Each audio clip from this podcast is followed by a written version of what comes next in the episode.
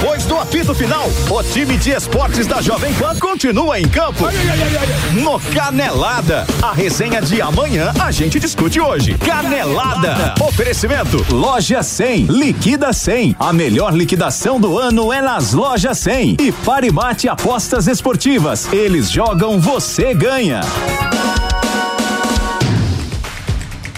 Boa tarde, amigos do Canelada. E ó, hoje o que não falta é assunto no Canelada do seu domingo, porque o negócio é o seguinte: a gente tem o Corinthians, do meu grande amigo velho Vamp, como você é falado na Bahia. Tava na Bahia, como o teu povo te ama. Pô, o Vamp, manda um abraço pro Vamp. Então, já tá mandado o recado, mas você tá com muito sorrisinho para quem hoje vai jogar com a portuguesa e se não ganhar, aí o bicho pega. Aí a crise no Corinthians vai ser gigantesca, porque o Corinthians está na zona do rebaixamento do Campeonato Paulista. Hoje tem o seu jogo mais fácil, né? Dos jogos que faltam pro Corinthians, esse é o mais fácil. É a portuguesa que tá mal em casa, não acha? O Santo André que tá pior que a Lusa. É, tem o Santo André ainda, mas a gente não sabe como ele vai chegar lá, Não. porque Santo André falta muito jogo ainda. Tem esse jogo na Arena Corinthians contra a Portuguesa e precisa vencer para acabar com esse negócio de rebaixamento no Campeonato Paulista. A gente tem o São Paulo, Thiago Carpini tem a sua primeira derrota no comando do São Paulo. 2 a 0 para Ponte Preta. São Paulo não jogou nada, mas está longe de ter uma crise, já que vem numa ótima fase. Mauro César hoje lembrou aqui que Casares, presidente, estava sambando Brilho do carnaval. lá no Casares é um Sambódromo. personagem rico. É o quê? É um personagem rico. Olha, ele aparece no desfile da, da Dragões. Aí, horas depois, ele aparece já no CT, indo para Campinas e posta na rede social. Eu fico só de olho ali acompanhando a dinâmica desse homem. E depois da partida com a derrota, ele tá lá cumprimentando os atletas e consolando os atletas ao final do jogo. É um negócio sensacional. Esse homem não para, rapaz. Então, cara. Dançou com a boleda. temos- Dançou com a boleda, Ah, ele tá, tá impossível essa é criança. A dancinha com a boleda. baú. Tirou foto com o Roberto Carlos. Ah, aquela foto, momento é. É. Temos aí muitos elementos de São Paulo e tem ainda, ó, Flamengo, Mauro César Pereira. Gabigol fez uma postagem hoje. Gabigol fez o segundo gol com bola rolando nesse ano. Tava seis meses sem fazer gol com bola rolando. E agora tá fazendo postagem de que mesmo se ele fosse santo, matariam ele, criticariam ele. Que coisa. Teve- Vamos falar então de um assunto assim, exemplo, mais relevante. Você viu o que o Vinícius Júnior fez ontem? Gol- Pô, que jogada, pro Jogada. gol do Bellingham e jogou muito. Pois é. Você acha mais relevante? Lógico, pô. Quem não viu, é, Girona é a sensação do campeonato. Se vencesse, o Girona seria líder novamente contra o Tá cinco Barcelona. pontos atrás, contra o Real né? Madrid. O Vinícius fez um golaço de fora da área, deu o passe pro gol do Bellingham. E que passe, né? Depois ele faz a jogada, toda a jogada do outro gol do Bellingham. E Pra mim, a jogada do gol do Bellingham é o mais legal. O goleiro defende parcialmente, É. o Bellingham só faz o gol. E só faz o gol, parece só pra empurrar. O golaço do Rodrigo. E o- a jogada do Rodrigo também, ele tem a participação. Ele participa dos quatro gols. Ancelotti fala que se ele jogasse assim direto, era o melhor jogador do mundo. Todo jogo. Jogou como o melhor do mundo. É, mas assim, o Vinícius hoje é melhor do que era no ano passado, que era melhor do que era no ano atrasado. Ele vai, ele vai, ele, Ele tá vai. evoluindo. É, você vê perfeitamente isso na evolução. Cada dia mais O pro- e, e aí, aí você puxou o assunto do Gabriel. O Gabriel não está evoluindo. O Gabriel evoluiu. Ele joga hoje menos que jogava antes. Quando ele voltar a jogar o que ele jogava antes e mais, ninguém vai reclamar dele, só vai bater palma. Isso é, é uma coisa muito óbvia, não precisa nada além. Joga, joga futebol bem que você vai estar sempre em alta. É o caso. A gente vai falar muito ainda desse negócio do Gabigol, de Vinícius Júnior. Vamos falar da seleção, é, da seleção olímpica, hein? Que pode não ir pra Olimpíada. Hendrick, John Kennedy, toda a garotada aí de peso, um campeão da Libertadores, o outro, o outro conquistou vários títulos já pelo Palmeiras, contratado por 60 milhões de euros pelo Real Madrid e não tá jogando nada. Se não ganhar hoje da Argentina no clássico, tá fora das Olimpíadas, ou seja, tem muito assunto pra falar. Mas antes, como sempre, eu quero te dar a mão. Eu quero dizer que eu tô contigo. Eu tô fechado contigo. Ah, tu tava no carnaval, aqui tá fechado comigo. Independente do que aconteça hoje na da Arena. Corinthians. Eu sou da Bahia, né? Ah, eu adoro a Bahia, pô. Da hora. Adoro o Boa carnaval. tarde, da Bahia. Tico, Mauro, Bruno, boa tarde a todos. É, você que dar uma boa tarde pro povo. né? Pô, tá, mas você tá com medo do que pode acontecer Não, hoje? não, não. Ah, então você tá seguro tem- que vai já- ganhar. Você viu? O treinador foi inscrito, faltava cinco minutos. segundos? Cinco segundos. É. o- quando eu falei que segura a Márcia, lembra que eu falei? Né? Segura a Márcia, que não deixa ele pro canal. Cinco segundos, Mauro, faltava pra ele aparecer no vídeo. O esquema é, eu, eu amo esse país, carnaval, né? é um carnaval mesmo, até Porque já esqueci. tinham mandado o interino embora também, né? Cirurgia, tem que Interino inventar alguém. demissão. É. Quer dizer, Tico, quando você falou, olhando pra tabela, né? é, metade aí dos jogos, você. O próprio Corinthians ganhando é para se afastar. Dentro do seu grupo, o Mira, acredito ainda que o Mirassol, mesmo o Bragantino tropeçando ontem em casa, empatou com o São Bernardo. Acho que ainda dá para classificar São Bernardo e. Ou não, é. Mirassol e- e Bragantino. Bragantino, né? O Corinthians precisa da vitória hoje, o treinador vai estar presente. A gente falava, faltava cinco segundos para aparecer no vídeo para ele poder estar hoje no banco, né? Vamos ver qual vai ser a cavalaria. Não sei se você tem aí já, se a produção tem a cavalaria de que ele pode escalar hoje. Mas é um jogo importante contra a Portuguesa, que também tem três pontos. Só não está na zona do rebaixamento porque o Corinthians tomou um gol a mais, né? E o Corinthians aí hum, tem ainda aí Ponte Preta, que ganhou ontem bem, a gente vai falar isso, o São Paulo. Vai ter jogos duros ainda pro Corinthians, vai ter o Palmeiras, né? o Botafogo de Ribeirão Preto. Tem então- Palmeiras fora, tem Botafogo, tem Então- Água Santa. É, então tem que tirar proveito do, do Santo André que tá ali. Você falou, a gente não sabe se o Santo André vai reagir, mas é tirar proveito hoje que, de, de um concorrente direto ali na zona de rebaixamento, que é a Ponte Preta. a Agora, Ponte eu acho que você tá muito tranquilinho. Carnaval, Tico, eu tô tranquilo. Ontem eu vi oito jogos. Eu fiquei no carnaval, foi ver jogo. Começou nove e meia da manhã. Eu fico olhando assim, tem umas coisas absurdas. O, o Iber nunca perdeu pro Real Madrid. Nunca jogou também, né? O Iber, se jogasse um jogo só, falava assim, há 10, 15 anos que o Iber não joga com o Real Madrid. Aí eu tava vendo o Haaland tava machucado há, um tempão. Os caras falaram, o Haaland não faz gol desde novembro. O cara tava machucado. Machucado. Machucado. Os caras não fazem esse comentário aí. Jogou ontem, pronto, calou logo a boca, meteu logo dois, atropelou. Eu tô olhando o jogo, o cara falou, o Haaland não faz gol desde novembro. Os caras são loucos, o cara tava machucado. Agora, o Mauro César Pereira tá muito tranquilinho pro que tá jogando o Corinthians. Meu que amigo tá Vampiro. tranquilo, que tá nervoso. Não, eu tenho que você estar nervoso? É lógico. Você é ídolo, você é torcedor, você tá vendo a situação que tá Ah, o Corinthians. mas não esqueça que eu sou você baiano. não tá nem ligando. Sou baiano. Tá, mas e aí? Bahia, tranquilidade total. Agora, ele pediu a Você veio de lá agora, você acabou de contar pra nós aqui que adorou é, os blocos, todo mundo se amando. Adorei. Relacionamento homem e mulher, todo mundo em cima do trio, Cláudia Leite. A sua senhora, a sua esposa gostou Lilian também. Weber, bom. adorou o carnaval. Eu tô, eu, eu tomei um susto quando eu entrei aqui. Eu pensei, o que, que aconteceu, né? Você viu, né? Tava numa alegria tão grande, falei, vai ficar por lá, né? Tiago Asmar é igual Casares. Tá no carnaval, daqui a pouco tá aqui com o time. Capaz de voltar. Capaz de voltar ainda hoje lá, hein? Igual o Casares aí já é um pouco pretensão sua. O Casares é o único. O único que consegue estar em vários lugares, com, sempre com aquela mesma alegria, incentivando a todos. Me mandou um vídeo lá do chiclete, gostei. Gostou? Eu no trio do chiclete cantando voa voa pro Bruno Prado. um Coisa maravilhosa. Quer que eu mande pra você? Não, não, obrigado.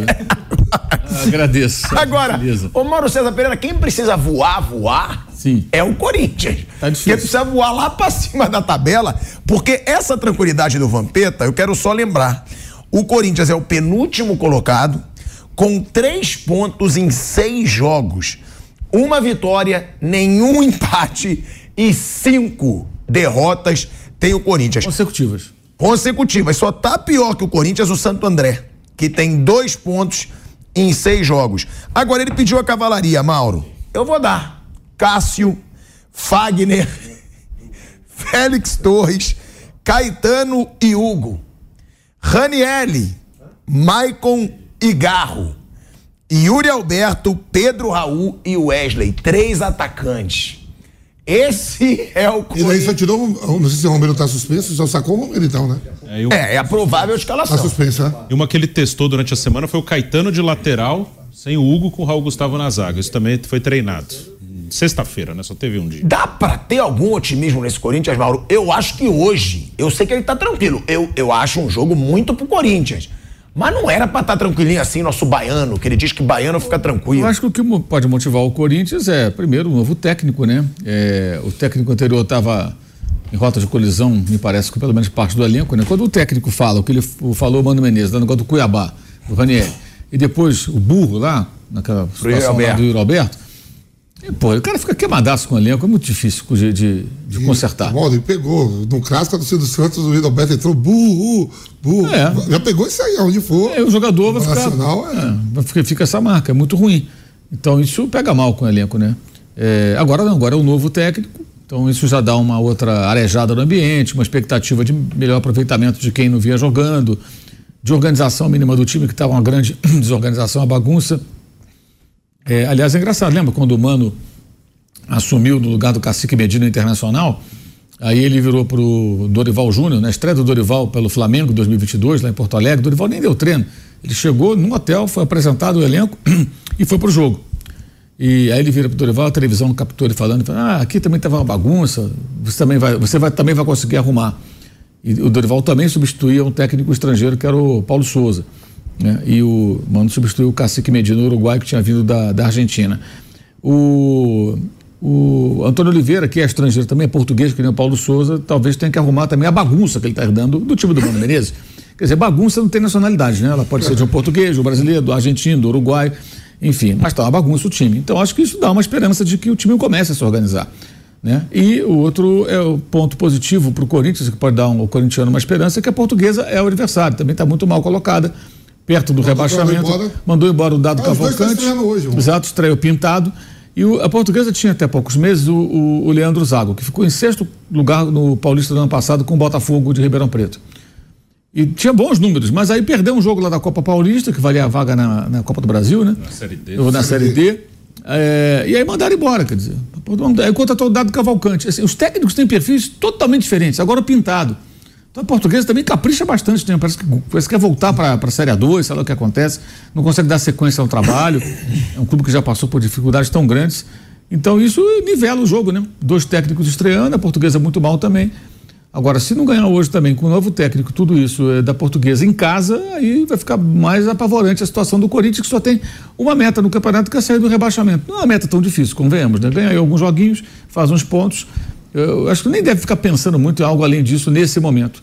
É melhor tentar se organizar, se- não indo ao mata-mata, tem um lado bom, que aí o Antônio Oliveira teria um período de algumas semanas aí durante essa fase do Paulista para Mais treinar. um mês, né? Mais de um mês. Exato, para treinar. treinar o time, até sair de São Paulo se for necessário, fazer uma preparação adequada, a verdadeira pré-temporada, né? E começar o Paulista, a Sul-Americana e a Copa do Brasil numa condição melhor. Acho que, porque um time que está sofrendo no Campeonato Paulista, se ele não se organizar, cara, ele vai brigar para não cair. Ele vai brigar para não cair no brasileiro. Já brigou no ano passado, então é Tem- hora de Você tentar tem oito, oito clubes ou nove à frente do Corinthians em termos de elenco e qualidade de jogo. Você vai pegar o Fluminense, Sim. organizado o Flamengo. Porque aqui não, o próprio Botafogo também já tem um conjuntozinho que. O Grêmio, Atlético Mineiro, Atlético Paranaense, tudo à frente. São Paulo. São Paulo. Paulo Internacional, que está contratando muitos O Red Bull jogadores. Bragantino tá assim. O Red Bull Bragantino ele vai assim no, assim no Paulista, foi igual no passado. Quando chegou no brasileiro, ele decolou.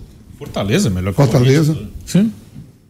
Agora, ô Mauro, foi o que você tava falando, né? Treinador novo, é, tá chegando, tem motivação nova, tem gente do elenco que não gostava do Mano, e o Mano fez por onde, porque jogador odeia, como disse o Mauro, que o treinador fale coisas que acontecem no vestiário, né? Ele pode falar isso pro Raniel dentro do vestiário. Pô, isso aqui não é Cuiabá não, amigão. Mas aí ele vai, fala pra imprensa, menospreza ainda o Cuiabá, que é um clube que nunca caiu, é bem organizado. Desde que ele chegou na Série A, ele nunca caiu. E aí ainda tem a situação do burro lá do Yuri Alberto, que aí eu já acho meio forçado. Eu acho que futebol se xinga. Mas ficou muito Futebol mal, se viu, Chico? Ficou muito mal lá. O Yuri Alberto ficou. Mas é Parece chato, que não, não. Futebol Parece que não. Ali, ali, o ali o Yuri Alberto saiu, abraçou, mas lá dentro do grupo mesmo, eu fiquei sabendo que os caras estavam malucos, mano. Quantas vezes o Vanderlei Luxemburgo te xingou Não, de tudo tá, que é nome? não, você não tá entendendo. Isso ficou muito, ficou muito mal publicamente. Eu sei. Que nem a história do Tietchan lá. jogador.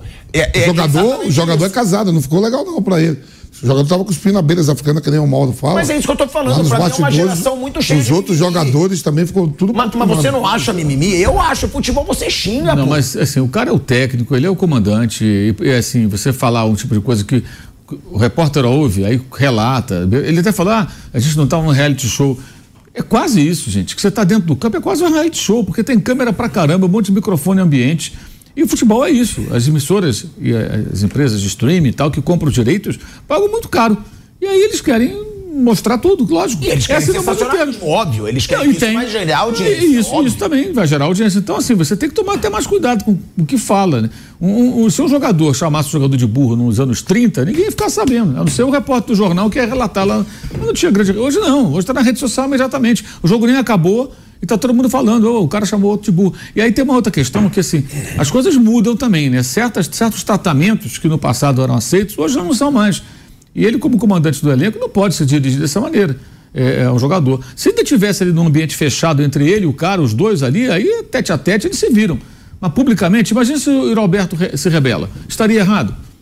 O cara fala, "Ah, você é burro. Ele chega e fala, burro é você, porque não consegue montar esse time que tá uma merda. Vamos supor. O Roberto fala isso. Tá errado, Roberto? Tá dentro do campo, cabeça quente, time jogando mal. Aí o seu chefe, seu comandante vai e, e fala uma coisa dessas. Se o jogador reage, aí, aí que a casa pega fogo mesmo. O- o- Mas é por isso, aliás, eu, eu acho vou- isso da bola. eu, mais. eu sei que vocês discordam de mim. Eu, eu, futebol eu é acho é que a, emoção, a torcida do Corinthians deve até, acho eu, que é, é, é, agradecer ao Roberto pela frieza que ele teve. Ele poderia tornar a crise ainda maior se ele se rebelasse na hora. Isso seria absolutamente natural, uma reação humana. Você quer ser chamado de burro? Eu não vou aceitar o cara chegar, você. Burro por quê, meu irmão? Porra, é essa. Eu no futebol Entendeu? vou xingar aceitar de volta e vou deixar morrer depois. Não, não, mas, assim, uma, mas uma, Eu não, discordo tanto de você. mas uma coisa é um problema jogo. que vaza. Uma coisa são Chega jo- em família. Eu acho que uma coisa é- é. Uma coisa é jogador com jogador discutindo no campo. Tá errado, tá burro, cacete, passa a bola e tal. Isso é uma coisa. A outra é o técnico chegar e falar. Eu acho que é diferente. O técnico é o comandante. É ele que comanda, ele que escala, ele que determina. Ele, ele- tem que ser respeitado. O jogador. Mas então tudo mudou, né, Mauro? Porque antigamente tinha muito. Claro Vanderlei que mudou. Luxemburgo xinga todo mas é mundo, claro, Evaristo de mas é Macedo claro que mudou. mundo. Mas é claro que mudou. Ah, são outros tempos, cara. A gente tem que entender.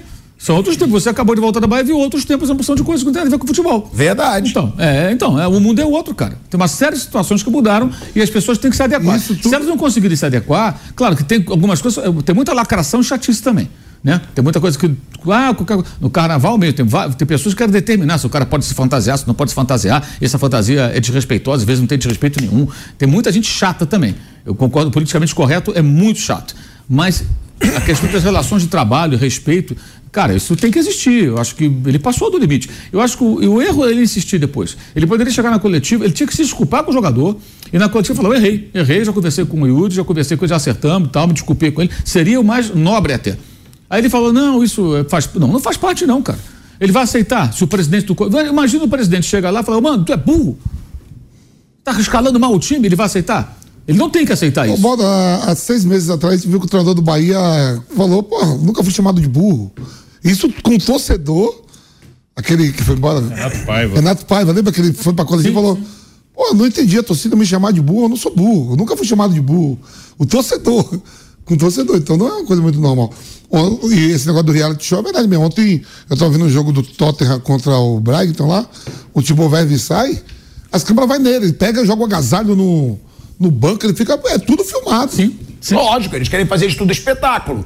Eu, eu discordo de você e do Mauro. Eu discordo. Porque eu acho que futebol tem ali o sangue quente. Ali você tá perdendo, você tá pressionado. É, é uma pressão. Eu concordo que hoje tudo se pega no microfone. Mas sempre se xingou no futebol. Você mesmo, eu não vou comparar pelada, óbvio, com o jogador, com o jogo profissional. Você xinga tudo que é amigo teu na pelada. É, na pelada, E depois só tá Eu nós. sei. Depois vocês tomam lá a cervejinha de vocês, se Mas abraçam. você- porque a mas bola, a bola mexe com esse Mas negócio. você viu que pegou, agora ficou aonde, ó, vai começar o Campeonato Nacional. O Roberto começa a ir mal, as outras torcidas, a torcida do Santos, quando ele entrou no jogo, a torcida burro, burro. É, aí você pode Pô, e aí? convencer. Aí vai ficar você legal pode isso? convencer. Que realmente viraliza Ele- aquilo. Então, e ele entrou no segundo tempo no jogo do Santos, eu tava fazendo o jogo do Santos, ele, na hora da, da substituição que ele entrou, a torcida do Santos começou a gritar burro, burro. Até porque é um jogador formado no Santos, que É. saiu do Santos, que ficou sem contrato, foi pro Inter, bateu na Rússia e agora está justamente no rival maior do Santos, que é o Corinthians. Dizer, o, o torcedor do Santos não ia perder a chance É, de, de- assim, de- de desestabilizar o jogador, porque irrita o cara. E tudo começa o quê? Uma reação do treinador.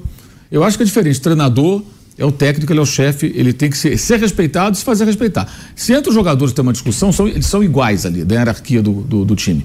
E mesmo assim, certas coisas têm que ter um limite, né? Dependendo de como for a abordagem, o colega pode não gostar. É, o problema é, é, sair, é quando sai do, da casinha ali do futebol e hoje tudo sai, né? Quando não tá fechado no vestiário, às vezes até fechado no vestiário, né? O Real Madrid pode esperar, tava fechado no vestiário, né? Só que tinha gente filmando. O problema é quando sai para as outras pessoas. Eu, eu mesmo, eu não gosto que fica cara reclamando comigo jogando bola. Já xinguei amigo meu jogando bola. Se eu fosse o Alberto, eu xingaria o mano também. Mas ia acertar. É isso, eu xingaria e acabava. Só que o problema é quando vaza. Eu já falei aqui, o, eu tenho uma boa relação com o Fernando Diniz, ele já me falou assim, até fora da hora, sobre o caso do Tietê. Que é um cara que ele já conhecia, que provavelmente ele já falou assim com ele algumas Mal, vezes. grande veio lá no treino. O Aldax Vampeta era o presidente do clube. Ele falou que o problema foi ter saído, vazou, era pandemia, tudo fecha, tudo sem torcida vazou e chegou na família. Aí vai, vai filho pra escola, Bola. na escola falam com o filho, ah, o seu pai, aí brinca, é perninha, não sei o quê, é mascaradinho. Aí chega na mãe, chega, sei lá, na esposa, que, pelo que ele entendeu, e pode ser só a interpretação dele, e ele já falou isso publicamente, então não tem problema falar aqui. na hora ele não achou que ia ter problema, foi depois. Né? Que quando o cara vai para casa e a família fala, pô, como é que o cara fala assim com você? Vai no filho vai para escola e o amiguinho fala, ah, seu pai é mascaradinho, ah, ou seu pai é burro. O problema é, é do, do vestiário e hoje é muito fácil sair do vestiário. O problema é quando o cara vai para casa e começa. Ah, Ô, Bruno, o cara te falou, você não pode deixar. Você lembra, Bruno, que o seu Antelote que fala, né, a gente falou aqui da, da evolução, é nítida e notória a evolução do Vinícius Júnior, né? Cada jogo, modo de passar bola, chapar. Você lembra de pessoa que é o Ancelotti que fala para o auxiliar dele, que nem o Benzema falou pro Mendy, ó. Sim. Toca a bola não, que ele é burro. Ele, ele é maluco. Só que ele tá falando pro maluco. O Mendy é mais louco que todo mundo. Ele tava fora do campo, né? Ali nem tava no campo. Tinha uma câmera. Uma câmera pegou ele falando. Se é o Ancelotti falando pro auxiliar, olha a merda que, que dá. Sim. Ali o Benzema teoricamente estava reservado. E ele falando tava pro, no túnel. E ele falando pro cara que é mais louco que ele, só que é francês igual ele, né? O Mendy é duro também. E ó, falando em viralizar, né? Falando em viralizar, viralizou uma declaração e gerou polêmica, né? Tudo gera polêmica porque a gente sabe que gera clique.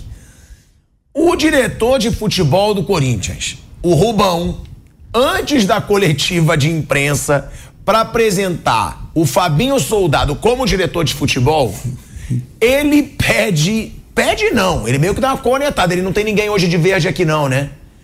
Espero que não venham de verde aqui na coletiva do Corinthians. É, gerou-se uma polêmica. É porque, claro, ele tem que estar tá mais preocupado em tirar o Corinthians da Série B, da Série B não, em tirar o Corinthians da zona do rebaixamento do Campeonato Paulista, em tirar o Corinthians da crise, em contratar bem, em parar de falar besteira, do que em como se vestem os repórteres. Agora, também vale a pena dizer, passando a palavra para você, Vamp, vou querer ouvir o Mauro e o Bruno também, que não é só no Corinthians que isso acontece. No Grêmio, não deixou entrar de vermelho, contanto quando o Renato chegou com um carro vermelho no Grêmio lá atrás, deu maior polêmica. No Inter, não se deve entrar de azul. Já teve gente que pintou a chuteira. Chegou jogador com chuteira vermelha no Grêmio, pintaram a chuteira do cara. Chega, chegou jogador de chuteira vermelha no, no de, de chuteira azul no Inter, pintaram a chuteira. Aconteceu com o Jô recentemente no Corinthians. Ele treinou com uma chuteira que achavam que era verde teve que trocar a chuteira. Verdade. Então não é uma exclusividade do Rubão. Mas viralizou porque o Corinthians está uma várzea e ele preferiu falar da vestimenta dos repórteres. Vamos escutar aí e eu vou passar a palavra para você, Vamp, e para você, Mauro. Depois eu quero escutar o Bruninho também. Bom dia a todos. Tem hoje ninguém de verde aqui, não, né? Vocês podiam não vir de verde aqui, né? Nas coletivas do Corinthians. Seria bem legal. Quero apresentar. Olha aí, velho Vamp. É uma cornetada. Alguém deve ter ido de verde chegou, recentemente. E olha que chegou até mim falando que ele dá mais entrevistas, que ele está proibido de dar entrevista. Né? Para controlar o Rubão? Foi, falaram que ele, com a chegada do Fernando Alva, falou que agora ele não tem que falar mais nada, vai continuar ali na diretoria, mas sem dar entrevista, sem, sem participar com a imprensa. Aí esse negócio, lá na Bahia, fala quando o Bahia ganha, fala assim, mais uma vitória. O Bahia fala, não, mais um jogo que a gente ganhou, não fala o nome do Vitória. Como, mas do jeito que a situação que o Corinthians está, e as caneladas que a semana na semana, estamos começando outra semana agora. domingo. Na semana, como foi, Bruno? Tweetando lá, né? Com, é, respondendo caixinha de pergunta no Instagram. Aí pede também, né? Do Zubeldia. Né? Ele pede, né? É, ele virou chacota recentemente, né, Mauro? Que a gente até falou aqui do Zubeldia, treinador, que ele falou bom jogador. Né? O torcedor perguntou para ele, tem verdade nisso? Ele, não, não tem, mas é um bom jogador. E depois ele diz que ele sabia, que ele se confundiu. Acabou Essa a farra, situação, acabou a farra, acabou a farra é dele. Estamos em fevereiro ainda. A frase que virou meme Janeiro e fevereiro, janeiro é e fevereiro, tem dois meses. Acabou a farra. Agora, é bizarro até ele falar da vestimenta de repórter ou você acha que é do jogo, é um rival mesmo e não, não precisa vestir verde dentro do Corinthians? Acho que num momento como esse, né? Não, vamos imaginar que tivessem jogado. Vão jogar agora, no, no, domingo que vem, depois do carnaval, né? Palmeiras e Corinthians. Sei lá, o Corinthians foi lá em Barueri, ganhou do Palmeiras, aí ele fala esse tipo de coisa, então até de brincadeira, de repente seria até o torcedor ia curtir, né? né? Ah, evita vir de verde, né? E tal, acabamos de ganhar lá dos caras e tal, se fosse o caso, né? Tá é mais provável que aconteça o inverso, né? Na última vez que foi Barueri, o Corinthians tomou um coco lá com o Vitor Pereira, até poupando jogadores por conta da Libertadores. É, mas, assim, é uma sequência de, de, de, pataquadas, né? Essa acho que é mais uma, né? Porque, assim, é, você não pode proibir o, o, o jornalista de usar uma calça verde, uma camisa verde, uma meia verde um tênis verde, sei lá, a roupa do cara, o cara tem que trabalhar. Ele pode é, é, é, aconselhar os atletas do clube a não usarem verde. Tudo bem, olha, você, você representa o Corinthians, você joga no Corinthians, é, verde a cor do, de um grande rival, que é o Palmeiras, então não pega bem você vir para cá de verde. Então evita. Se você tem um carro verde, troca. Se você tem roupa verde, não use. Pelo menos evite aparecer publicamente de verde, porque a torcida não gosta disso, o torcedor não, não curte. É, é, assim, no Rio tem menos isso, né, dessa coisa de, de, cor, porque o Flamengo é preto e vermelho, o Fluminense é vermelho, verde e branco, quer dizer, não tem uma cor predominante, é tricolor. É, o Vasco é preto e branco, mas tem a cruz, de, a cruz de Malta, a cruz de Cristo. O Botafogo também é preto e branco, então não tem muito essa coisa. Agora, em Minas tem, do, do, do Atlético Cruzeiro, atleticano não gosta. São Paulo não tem, São Paulo tem preto. São Paulo é porque é tricolor também, né? Agora, no Sul tem porque um é vermelho, né? Aí pegaram um azul, tem aquela coisa do azul. É, em Minas tem a questão do, do azul também pro, pro atleticano, o cara não gosta muito de andar de azul. E muitos corintianos não gostam de verde. Eu conheço corintianos que não, não usam verde não tem camisa verde, não aceita. Se ganha de Natal, assim, aniversário, uma camisa verde de presente, o cara vai na loja troca por uma de outra cor. Não, não veste verde de jeito nenhum. É o direito de cada um. Agora, o jornalista não trabalha, pelo menos não deve, né? Para o Corinthians. Não é essa a ideia. De repente tem até algum chapa branca aí que quase que parece até que é, mas não é o caso. É, o cara está ali trabalhando pela empresa que o contrata. Então, não cabe ao dirigente dizer com que roupa você deve andar. Né? Agora você pode sim. É, por exemplo, nos clubes aqui no Brasil é proibido você entrar com camisa de outro time. Né? Brasileiro. Em alguns clubes é proibido entrar com camisa de time estrangeiro. Na Argentina também, se você for na sede de algum clube, pode ser um clube pequeno. Tem lá a plaquinha lá, é proibida a entrada. Você não pode, você não pode chegar, na, no, de repente, no, no, River Plate com uma camisa do Talher de Córdoba, que seja, um tipo de outra cidade. Não, não dá.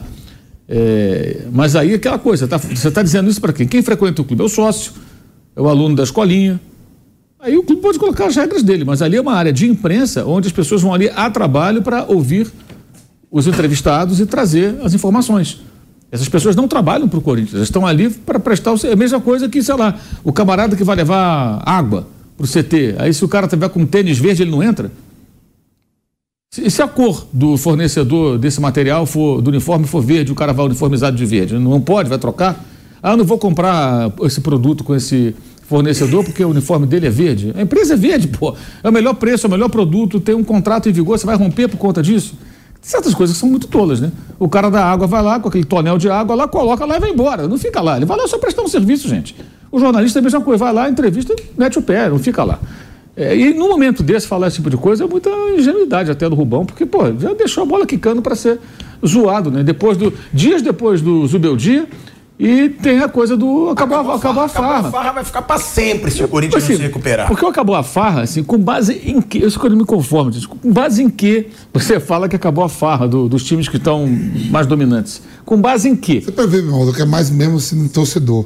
É mais torcedor do que um, um dirigente mesmo. Sim, sim. Ontem mesmo eu estava vendo o jogo do São Paulo com a Ponte Preta. Aqui em São Paulo, é torcida única, né? É os quatro grandes mais os dois de Campinas. Sim. Chegou Aí- lá em Campinas a torcida única, aí- essa maldição. Não, é, é, é pros quatro e mais os Isso, dois é. de, de, de, de Campinas. E a Ponte Preta, antes do jogo, pediu ao torcedor do São Paulo para não comprar ingresso, para não ir. 20 caras da torcida do São Paulo comprou ingresso e entrou no meio da torcida da Ponte Preta.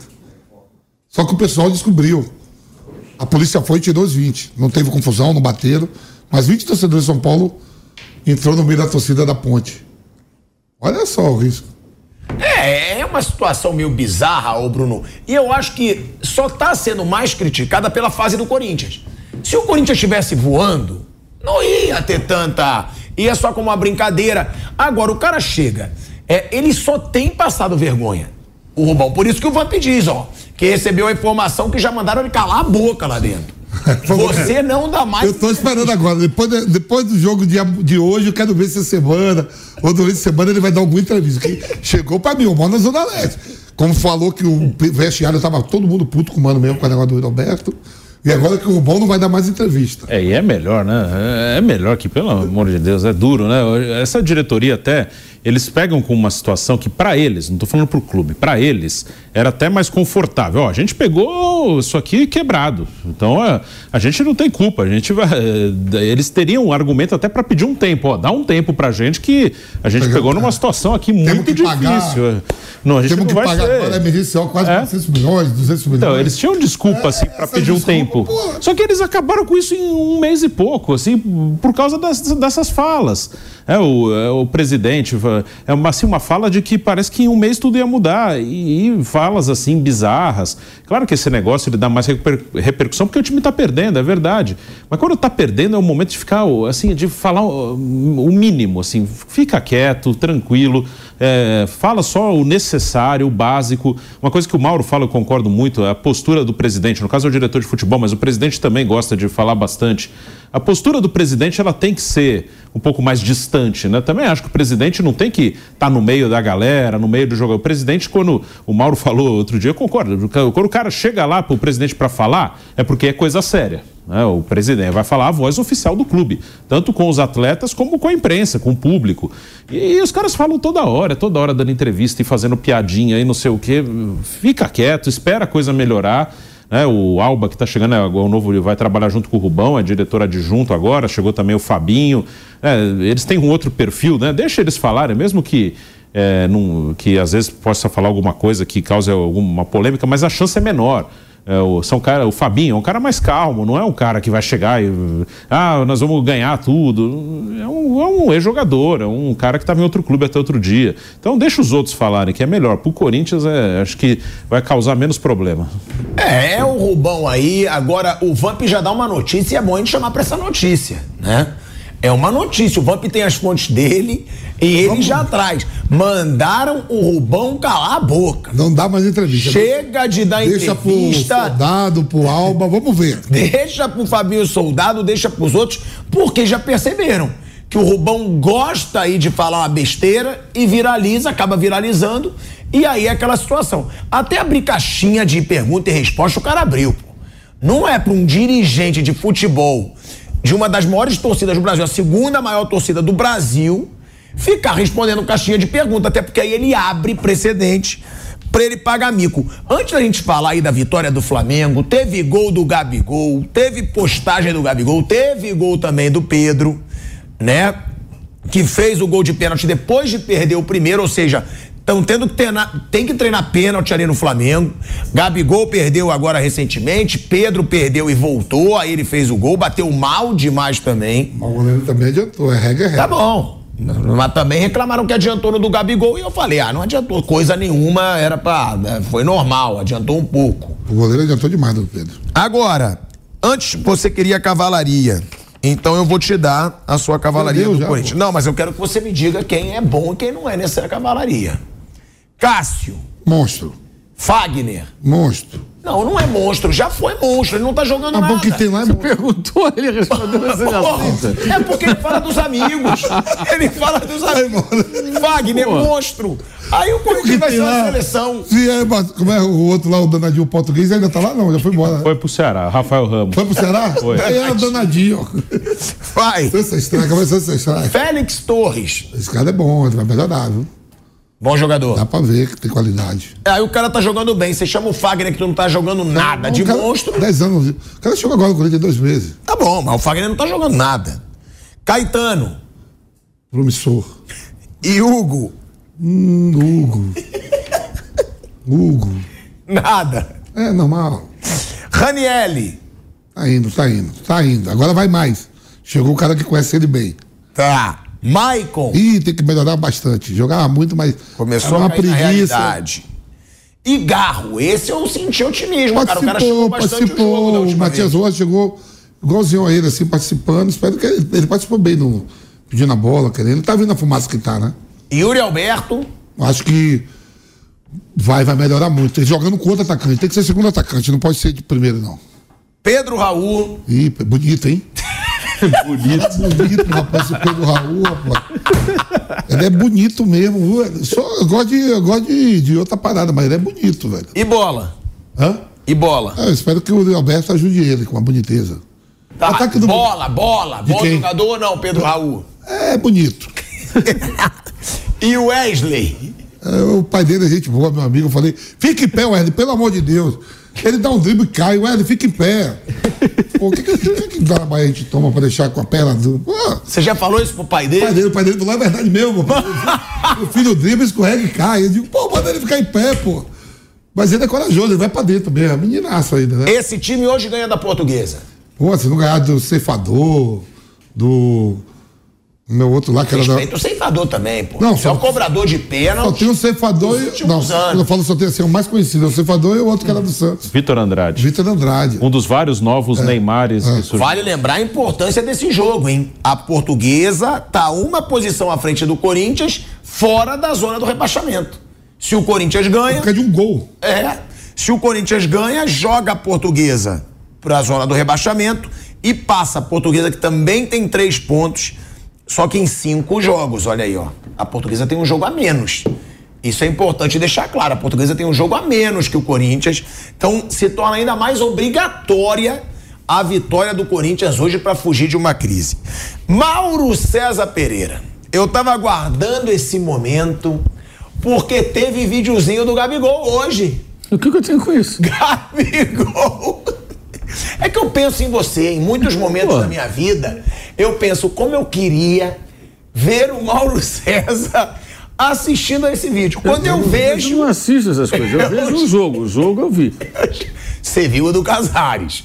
Do Ca- O Casares eu vejo. viu? O Casares, o Casares é divertido. O Gabigol tem Ele fumando graça. charuto com, com, com O água. Casares é legal. O Casares é divertido. O Casares eu me amarro de acompanhar na rede social porque é divertido. Agora, Gabigol fez gol, com bola rolando. Fez uma comemoração lá que todo mundo tentou descobrir o que é. Eu não Eu- vou falar porque eu não vou ficar supondo comemoração. Eu fiquei tentando descobrir nada. Ele Sinceramente, fez pouco aqui, me importa o que Ele foi. fez aqui, não sei se era bola rolando, não sei se era o mundo gira, que é o que estão supondo. Agora, eu vou mostrar aqui o vídeo que o Gabigol postou. Ah, eu concordo com você. Eu acho que o Gabigol também, ele acha que ele sempre tem que ser o centro das atenções. Aí ele faz um gol, aí ele se vitimiza. Eu discordo de você, inclusive, que eu acho que o Gabigol, eu colocaria ele de titular um pouco, eu, porque eu acho que ele com confiança é melhor que o Pedro. A minha visão, pro Flamengo, eu acho pro Flamengo melhor. Eu acho que ele joga melhor que o Pedro. Se ele tiver confiança, eu botaria de titular. Você já falou que não. Agora, eu concordo com você. Pra que, que ele precisa sempre postar alguma coisa de indiretinha, de vitimismo, quando ele faz alguma coisa? Que, pô, ele, vamos ser sinceros também. Ele fez um gol contra o Volta Redonda. Não é falar que ele fez um gol decisivo, como ele já fez vários, tá? E eu falo, pra mim, tá entre os três maiores ídolos da história do Flamengo. Mas o Gabigol sempre quer dar uma patadinha quando ele poderia ver como exemplo o Vinícius Júnior. Foi criticado adoidado, nunca deu resposta em rede social. Ia no campo, treinava e calou a boca de todo mundo. Mas vamos ver aí o que, que o Gabigol postou hoje depois de fazer seu segundo gol com bola rolando, depois de seis meses sem fazer um gol com bola rolando. Vamos ver aí. Mesmo se eu fosse perfeito, vocês ainda me matariam. Mesmo se eu fosse um santo, vocês ainda me julgariam. E se eu fosse um anjo, eles cortavam minhas asas. Eles querem que eu me perca, que eu me afunde e não volte pra casa. Que Deus não me deu perdão, que minha mãe sinta desprezo. Ela sabe que eu não sou um erro, nem um homem, um eterno preso. Sou leal à minha certidão, quem me guia tá sempre ileso. Sei da minha cruz, sua forma e seu piso. Meu brilho se mantém aceso. Mesmo se eu fosse perfeito. Olha aí. Olha só. Mesmo se Ah, vai ganhar fosse- pro carnaval aí. Melhor Mesmo clipe. se eu fosse perfeito, vocês me Mas matariam. de quem é essa belíssima música? Eu não tenho É isso que a menor Não é, um, não é um clipe do. Sei lá, pode ser um clipe, né? É sério, tô tentando entender o que é aquilo que fez. Alguém Você de gostou do bonequinho? Um bonequinho dentro de uma, sei lá o que que é. tanque, né? Ele está sendo reconfigurado ali, né? É de quem a música? Porra, De quem é? eu vou te recomendar. Não, não me você apenas a informação. em casa. Não, não vou escutar em casa. Tóquio DK.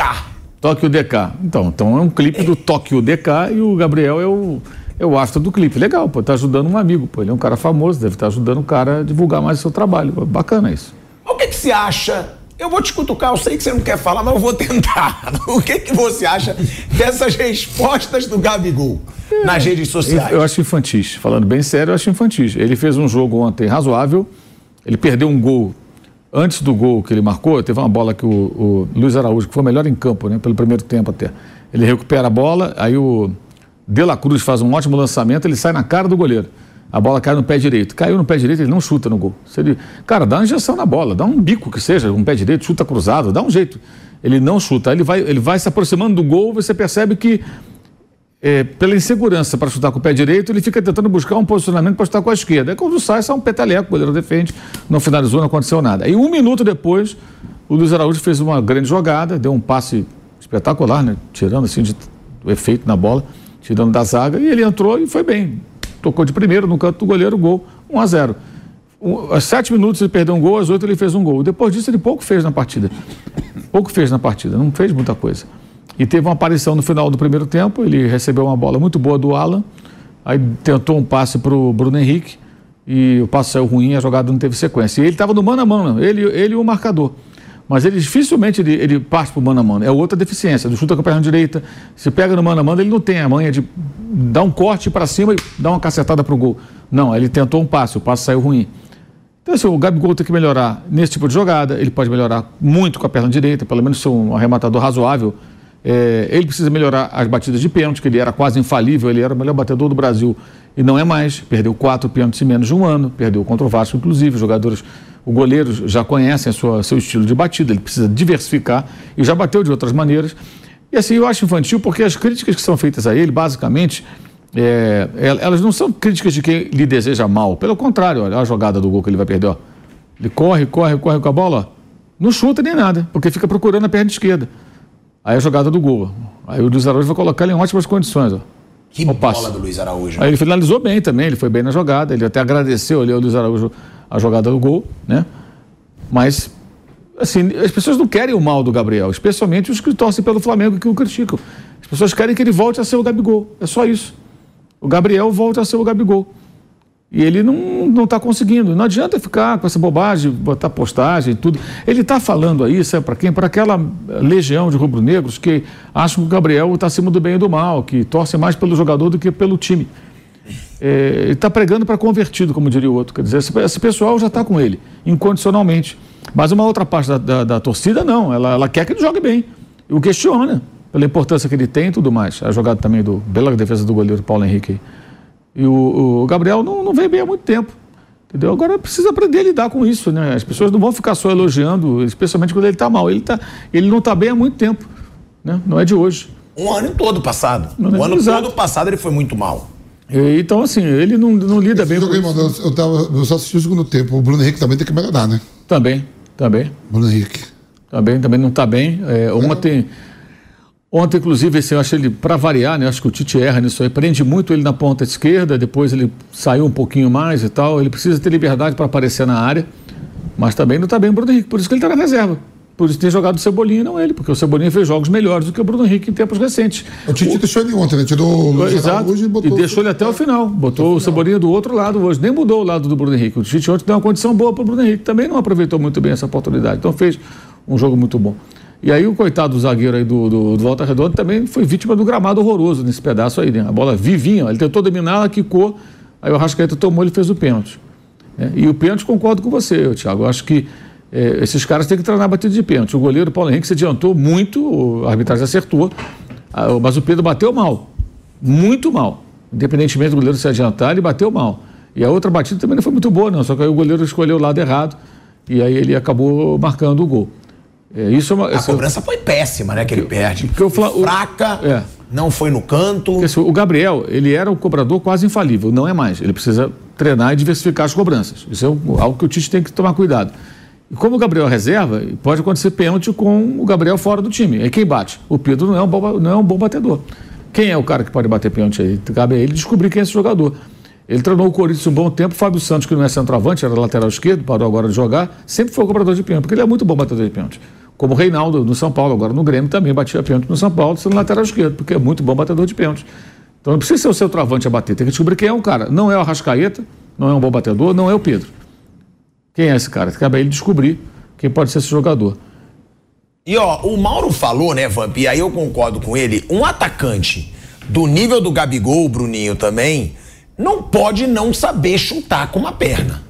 Porque esse Ele- lance. ele- ele- ele- a direita dele, ela é cega, ele fundamento- sempre foge. fundamento, ele foge direto pra bater. Ele vira o corpo todo pra poder usar. Sempre ele Não, faz não é desse não. A carreira dele. ele- No último Até- jogo, no até- último jogo que ele perdeu o pênalti, ele perdeu um gol parecido. Ele não gosta de usar. Cruz dá o passe pra ele, ele vira o corpo todo pra finalizar de esquerda e finaliza mal. Pô, você vê o Cano, por exemplo. Aonde cai, ele chuta. Ah, tá bom, mas ele a perna melhor é a esquerda. Tudo bem, mas ele não tem que treinar a direita, gente. Pô, ele sempre foge da direita. Ele é um atacante que ganha um milhão e meio por mês e que quer renovar pra ganhar dois. Porra, ele pode treinar um pouquinho do chute com a perna direita. É usar o fundamento mais da perna direita. Ele não usa mesmo. Ele, ele faz de tudo pra finalizar com a esquerda. Bruno. É uma deficiência dele. É uma coisa que atrapalhou na carreira, claro. Ele tem uma carreira brilhante, principalmente no Flamengo. E não é só isso, mas ele foi na Europa, não conseguiu jogar na seleção, nunca teve muito espaço. Isso pode ser um desempate ali, por exemplo, na seleção, na hora de escolher um e escolher o outro. Isso pode ser, né, um, um desempate. É, o Gabigol ele tem essa deficiência e acho que agora, já a carreira já de mais de 10 anos, ele não vai é, não vai melhorar agora. Acho que é uma coisa que vai ser assim, né? mas é uma deficiência que um centro, um atacante do nível dele, e eu gosto muito, acho um excelente atacante, ele tinha que, tinha que ter, né? Claro que tem uma perna melhor que a outra, mas a direita ele realmente não usa, assim, ele só usa assim no último recurso total. É uma coisa que tinha que ser mesmo, ele tinha que melhorar, mas eu acho que agora já, já é tarde para isso. Agora, ó, a gente vai, né? Já já vou perguntar pra vocês quem que vocês acham que tem que ser o titular. O Mauro até já falou também que ele acha o Pedro, eu acho o Gabigol. Nesse momento, tá? Porque eu acho que o Gabigol, ano passado eu critiquei a doidado. Muito, porque eu não achava ele nada comprometido. Nada. Tava cagando, na verdade, pro Flamengo. Tava mais preocupado em fazer musiquinha. Tava mais preocupado em fazer festinha de poderoso chefão, em ficar dando indiretinha pra imprensa toda hora e não estava jogando nada e não estava em forma. Vejo nesse ano um Gabigol tentando voltar ao seu auge, que não está. Então, por isso, eu o colocaria de titular. Para tentar dar confiança. Vamos lá, vamos dar para ele dois meses aí de titular. Rendeu? Ótimo, voltou a ser o Gabigol. Pronto. Não rendeu, volta o Pedro, porque eu acho que o Gabigol rende mais que o Pedro, se mexe mais que o Pedro, joga melhor que o Pedro. Isso na minha opinião e vou trazer esse debate aqui. Mas antes, Mauro, eu queria te perguntar o seguinte sobre esse futebol do Flamengo. Ontem ganhou de 3 a 0, fez boas jogadas, mas não é um futebol bom o que o Flamengo mostra no começo de temporada com o Tite. Sei que é um começo, sei que não dá pra se basear nisso, não tem nenhum clube do Brasil jogando espetáculo. Só que pro rubro-negro eu acho que pesa um pouco mais, porque ele já tá revoltado com o que ele viu no ano passado. Um time repleto de estrelas, que não jogou nada, que parecia acomodado, que em muitos jogos parecia sem vontade. Então, quando chega o Tite, o rubro-negro falou: caramba, agora vai melhorar. Então, esse começo de ano pro torcedor rubro-negro Era aquele negócio, eu vou ver meu Flamengo jogar de novo. E ele não tá vendo. É uma decepção ou você acha que o Tite vai fazer esse Flamengo crescer? É uma decepção de quem vive numa realidade paralela e acha que o Tite é o mago Merlin, que ele vai chegar lá e plim com a varinha de condão lá e tudo vai ficar maravilhoso. Não é assim. A remontagem de um time leva tempo. Ele precisa de tempo para trabalhar, para fazer com que o time evolua. Ele está fazendo algumas experiências. então você tem certa. esse otimismo? Não é questão de otimismo, é questão de realismo. A montagem de um time não é de uma hora para outra. Acontece eh, em etapas. E esse Campeonato Carioca é uma pré-temporada do Flamengo. Então você olha, o Grêmio ontem empatou com o São Luís de Juí, né? Não foi? Quase ah, perdeu. Foi. O São Paulo perdeu para Ponte Preta, 2 a 0 O Bahia Preta, perdeu do. A Ponte Preta. A, a Bahia perdeu. River do lá do, pro River. Todo o time completo, tá vendo? Tá, todo mundo acabou. Bahia perdeu, né, com todo esse time do Bahia, Rogério Senna, Everton Ribeiro, etc e tal. O Grêmio quase perdeu para o São Luís de Juí. O, São Paulo perdeu a Ponte Preta, que brigou para ir para a terceira divisão. Né? O Palmeiras foi derrotado pelo São Paulo na semana passada lá na Supercopa. Né? É, o Corinthians está na zona do rebaixamento. O Inter tropeçou outro dia contra o último colocado. Exato. Então, assim, isso, por que, que isso está acontecendo? Porque são times em começo de temporada. Alguns, alguns realmente estão numa situação muito crítica, é o caso do Corinthians. Né? Aí, pelas razões que já discutimos aqui no programa. Agora, é, o Flamengo não está tomando gol. Tô, o Flamengo tomou um gol no Campeonato Carioca, que foi com o time lá dos garotos, e por conta de uma falha individual grave do, do, do, do Gabriel Noga, o zagueiro lá, que foi até emprestado para Leixões de Portugal. Ele cometeu um erro crasso, aí saiu o gol lá do Nova Iguaçu. É, ah, mas o Vasco quase marcou, o Botafogo assim. Houve momentos ali que você percebe que o time ainda concede algumas chances que não deveria para o adversário, mas a bola não entrou. Ah, mas ontem teve bola na trave, mas a bola não entrou. O time do Flamengo não toma gol. Isso é a cara do Tite. O que ocorre é que muitos torcedores só veem o jogo do seu time. Né? Então tem muita gente na torcida do Flamengo que não conhece bem o Tite. Acha que o Tite era o quê? O Tite é isso. Ele vai montar um time pela defesa, um time seguro, para não sofrer muitos gols. Ele falou na coletiva outro dia perder poucos jogos, vai ter vitória de 1 a 0 e tudo. Eu acho que aí depois de um certo tempo ele vai tentar avançar. Isso é em etapas. Por exemplo, chegou o De La Cruz. De La Cruz é um ótimo jogador. Esse grande, é o grande questionamento. Grande contratação. É que ele não agora, joga na posição dele. Agora, ele está tentando encontrar qual é a posição do De La Cruz. O torcedor do Flamengo sabe qual é a posição do De La Cruz? Quantos jogos do River Plate esse torcedor do Flamengo que reclama ele viu do De La Cruz? O De La Cruz joga em diferentes posições. Agora tem que ver como é que ele vai se encaixar nesse time, com esses jogadores com o Gerson, com a Rascaeta, com o Pedro, com o Gabriel, com o Bruno Henrique, com o Cebolinha. Então ele está buscando. Ontem o De La Cruz jogou mais livre, mais centralizado, porque tinha o Luiz Araújo e tinha o Bruno Henrique. Mas em outros jogos ele está fazendo lado direito. O Tite está tentando encontrar a melhor maneira de aproveitar esse jogador. Mas só a entrada dele é uma entrada importante, mas que já muda bastante. Ah, mas ele está desde o ano passado. O ano passado foi uma situação de emergência para tentar levar o time a Libertadores, dava até para brigar pelo título brasileiro, não brigou Acho que na derrota para o Atlético ele teve culpa, porque ele escalou muito mal, mas a derrota do Grêmio não foi culpa do Tite. Em 10 minutos os caras conseguiram tomar três gols. A derrota. De pelada. É, então. Ali o baldo banana foi acionado e aí não tem técnico que controle. O... A derrota para o Santos foi na conta do Gerson. Foi uma expulsão rigorosa, mas ele podia ter entrado naquela, sabendo como são os árbitros e o VAR no Brasil, foi expulso no primeiro tempo. O Flamengo foi, teve atuação comprometida né, naquela oportunidade. Em Brasília, né? É, de, de, derrota para o Santos em Brasília. Santos que foi rebaixado, também perdeu para o Santos como, jogando como mandante. Né? Perdeu o jogo pro, pro, pro, pro Grêmio daquela maneira. E perdeu pro São Paulo no final, jogando uma partida ridícula na última rodada. Foram quatro derrotas. Quatro derrotas. Então o Flamengo poderia ter brigado com o Palmeiras pelo título na última rodada, não fosse o que aconteceu. Para mim, na conta do Tite, foi a derrota para o Atlético Mineiro. Escalou muito mal. Ali foi o jogo que o Mateuzinho fez lambança no primeiro tempo, ele botou o Wesley e fez lambança no segundo tempo. Mas, assim, eu acho que é um processo. Né? Já tem bolas paradas já mais bem, bem, bem elaboradas, como a jogada do próprio gol contra o Botafogo. Agora isso vai levar um tempo. Não adianta o torcedor falar, ah, ano passado foi ruim, eu quero que agora jogue muito. Você vai ficar querendo, amigo, porque não vai jogar muito de uma hora para outra. Não adianta o torcedor dar chilique, arrancar os cabelos, ficar vaiando. Não existe isso. Que é um time bom de uma hora para outra. Não vai. Agora, o técnico é um bom técnico, acho que ele está fazendo o trabalho dele, tem que haver paciência, esperar e observar os progressos. Ontem eu achei já melhor. O Volta Redonda é pior que o Botafogo? Claro que é pior que o Botafogo, mas o time ontem criou situações, o jogo saiu, fluiu Gerson mais. poderia ter feito... O Gerson poderia ter feito um golaço ali na é. troca de passe. Aí entra coisas que ele pode... Essa é muito grave, com outros técnicos era igual. O Flamengo precisa de, ter um índice de aproveitamento muito baixo das chances, chances criadas. Ele cria chances e aproveita poucas, perde muito gol. E ontem esse gol foi isso. O Gerson entrou cara a cara, pô, cara, estufa a rede. Amigo. Jogadaça. Estufa a rede, dá uma pancada. Aí ele vai tentar dar a bolinha colocada. No outro jogo agora foi lá em, foi em Belém. O Rascaeta recebeu a bola dentro da área, pô, enche o pé. Aí tentou um toquinho no canto, o goleiro foi lá e catou. Pô, dá uma pancada no canto, tirando do goleiro. Isso o Tite tem que cobrar. Fala, gente, tem que aproveitar os chances perdidas. Pega lá o vídeo e mostra para os caras. Por que, que não chutou de outra maneira? Né? Isso tem que ser corrigido sim. Você acha que o Tite vai ser aquele cara de defesa e jogar 1 a 0 ou você acha que esse time. Porque eu Não. acho que as contratações Ele, o, o, o Tite, mostram que pode ser um Flamengo para o jogar. Tite né? não é um técnico só de 1 a 0 Teve times do Corinthians que eram de 1 a 0 teve o time do Empatite quando ele parou em 2013 e tirou ano sabático, mas o time de 2015 não era assim e a seleção brasileira não era assim. A seleção brasileira não foi bem em Copa do Mundo por alguns outros er- erros que ele cometeu. Qual o time que ele jogava? Pega a escalação do Brasil na Copa do Mundo. Era ofensivo. Porra, então. A gente falava, inclusive, Então, aqui. o Paquetá era um dos volantes. Ele jogava com dois pontas, com centroavante. Ele, conv- até a gente questionou aqui a própria convocação, que ele convocou vários atacantes e poucos homens de meio campo. Então o time era ofensivo. Não funcionou por outras razões. Ele foi mal. Nas duas Copas, ele foi mal. Isso é inegável. Mas esse estereótipo, ah, o Tite é um retranqueiro, 1 a 0 isso é uma visão de, de um Tite de uma década atrás ou mais. Esse era o Tite de 2011 e 12, que o time do Corinthians também. Qual era o time do Corinthians? Que não tomava gol?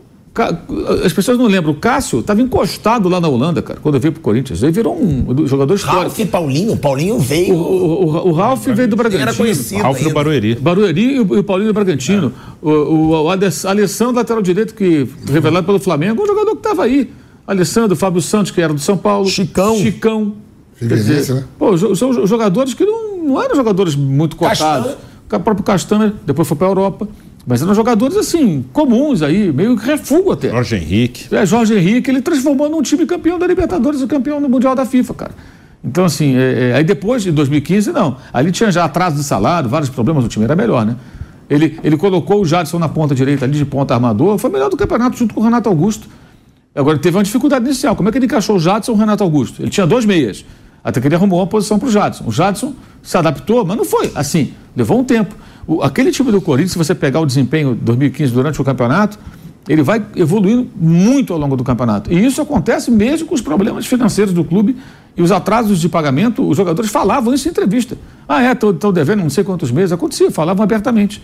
Então, acho que ah, tem que ter paciência e entender que o Tite não é o Jorge Jesus, ele não é o técnico dos sonhos do, do- desse torcedor iludido que acha que. Agora, ele monta times competitivos. Ele pode montar um time competitivo no Flamengo. E acho que só o fato dele já melhorar o desempenho defensivo já é um progresso significativo para quem no ano passado tomou 4 a 1 do Fluminense na final do Carioca, 4 a 0 do Bragantino, 3 a 0 do Cuiabá, 3 a 0 do Atlético Mineiro, tomou 2 a 0 do, do, do Maringá. E aí eu estou falando de jogos com o Vitor Pereira, com o Sampaoli, com, é, é, com o Tite, inclusive, Atlético Mineiro, né? E com o Mário Jorge. Esse time tomou de três, de quatro no passado, de equipes inferiores, perdeu 20 jogos.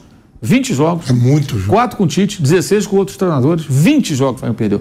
20 jogos, já tinha mais de meio turno do campeonato. Com o Tite não vai perder 20 Não jogos. vai perder 20 jogos. Então, é assim, isso já é um sinal evidente. As, as coisas estão. Só que os, os progressos, eles, eles são meio lentos. Agora, o cara chega lá, quer ver um show de bola, não vai ver, amigo. Não vai ver um show É, de eu bola. tenho mais de um uma visão pra de torcedor. Eu achava. Eu realmente não sou da análise tanto quanto vocês. Eu achava que eu ia ver o Flamengo esse ano, pô, vai começar melhor. Vai ganhar de goleada. Você tá vendo porque a gente tá falando dos atletas, né? É, é. Porque a gente tá falando do time De La Cruz, Por que, Arrascaeta. por que, que não foi goleada ontem? Foi 3 a 0 Porque perdeu o gol. Por que não foi 6 a 0 E era o time do Felipe Mas Maestro. goleada, eu considero 3x0 goleada. Tá? O time do Felipe Maestro, ele tomou uma goleada quando ele treinava o Bangu, o Paulo Souza era o técnico do Flamengo, acho que foi seis. Porque ele tenta jogar, joga- jogar um jogo jogado. Não dá, cara, com o elenco que você tem. Você viu os dois, os dois lances no começo do jogo, dois contra-ataques, o gol que o Gabriel não faz e o gol que o Gabriel faz. Como é que você, com sete minutos, com volta redonda, você está tudo no campo do campo de ataque, dando aquele campo todo Aí, do Flamengo? aí, aí, aí, Pirada, aí eu gosto das coletivas. Aí o Tite fala assim, ó. O Felipe Maestro é um É claro, para ele é ótimo. Ah, ele é ótimo, pô. Lógico. Assim, eu digo, pai, que cascata do caralho. Não, o Felipe Maestro, É lógico. olha, pá. É lógico. o zagueiro dele dominando a área, chegando a rascaeta, chegando os caras. Deixa ele aí pro ano que vem. É lógico. Peco de novo. Para ele, pra ele foi. Não, fica...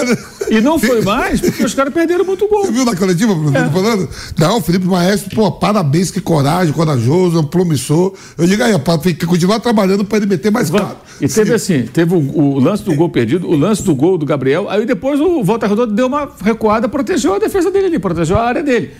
Não sei se o Felipe mandou voltar, se os jogadores naturalmente começaram. Porque não pode jogar dessa Eu maneira. tava vendo a coletiva. Joga um time mais forte que você e assim, e com Bruno Henrique e Luiz Araújo nas pontas, dois caras rápidos. E o Gabriel também é um jogador que tem boa movimentação. Então era um ataque veloz do Flamengo. Aí, os caras tudo no campo de ataque, gente. Começo do jogo, que isso? Vai, vai tomar gol, pô.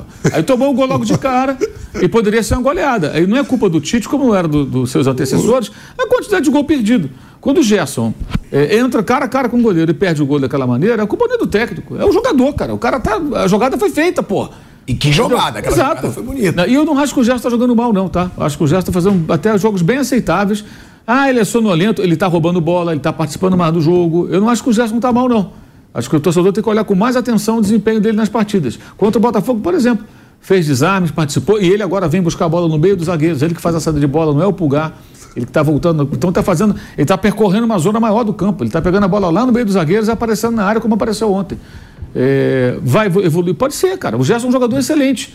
Agora tem as questões de comportamento em campo que eu prejudico. Às No vezes eu- tempo, o Tite bota os caras que é titular mesmo. Exato. Joga lá do. Você entra o Exato. Pulgar, entra. Botou, botou o meio campo dado Que é, que é o meio campo que ele pensa ser Foi titular. justamente que o time não estava matando o jogo, estava 1x0, não matava o jogo, ele falou: vou colocar os três. Eu não posso correr o risco aqui de não ganhar esse jogo. pô. Né? O Flamengo depende só dele para ganhar a Taça Guanabara, inclusive, apesar de ter perdido pontos é, jogando com os meninos. O Fluminense tem dois pontos a mais, mas eles vão se enfrentar. E o Fluminense não jogou clássico. O Flamengo jogou dois. Vai jogar com o Vasco agora depois tem o Botafogo. Então, assim, a campanha é uma campanha aceitável, não é espetacular. É, fez, fez jogos é, com, com time C, D, só de garotos, empatou os dois. É, não está tomando gol. Então, assim, não é para ficar empolgadíssimo, mas não é que está tudo ruim. Agora, as pessoas são iludidas. O cara acha que vai Maracanã e vai ver uma goleada e tudo, vai ver uma transformação. Pô, o Jorge Jesus, no começo do jogo, que é a referência de sempre, o Flamengo empatou com o Atlético no Paraná, perdeu para o Emelec lá na- na- no Equador, só se classificou nos pênaltis no Rio de Janeiro, tomou um pau do Bahia de 3 a 0 lá com Gilberto e Arthur infernizando, era o time do Roger Machado, teve dificuldade no começo, e era o Jorge Jesus. Depois de um tempo ele foi, a coisa foi engrenando, quando, e quando engrenou, não foi na semana seguinte, levou um tempo. Aí lá na frente, adiante, aí o time começou. Sapecou o Palmeiras, sapecou o Corinthians, sapecou. eh, Só de técnico foi caindo, caiu o Carilli, caiu o Felipão, ca- o- caiu o Mano no final, outra pancada no Palmeiras, eh, goleou o Grêmio na semifinal da Libertadores do Renato Gaúcho. Foi batendo todo mundo, eliminou o Internacional do Daí Helman, foi eliminando todo mundo, foi batendo todo mundo, mas não foi de cara. Foi, foi eliminado pelo Atlético Paranaense. A primeira disputa do Jorge Jesus, ele cai na Copa do Brasil nos pênaltis para o Atlético Paranaense do Rio de Janeiro. Ele não consegue vencer o Atlético. Então, cara, as pessoas precisam ter um pouco de memória e, e esperar para ver. Mais adiante, se tiver uma porcaria, a gente vai descer o pau aqui, mas não é momento para isso, né? Convenhamos. Ô, Tico, eu tenho um amigo. Fábio, a gente vai só para um break na rádio. Seguimos no YouTube e na TV Jovem Pan. Ô, ô, Tico, eu tenho um amigo lá em Nazaré, né? O nome dele é Barnabé.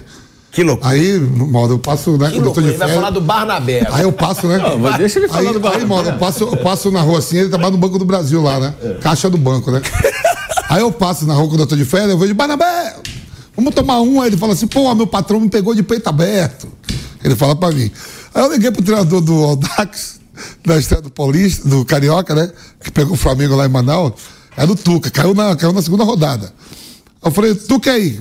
Liguei pra ele, deu uma boa sorte amanhã contra o Flamengo, e aí? Ele falou, vou de peito aberto. Eu digo, você tá igual o Barnabé lá em Nazaré. Não vá de peito aberto.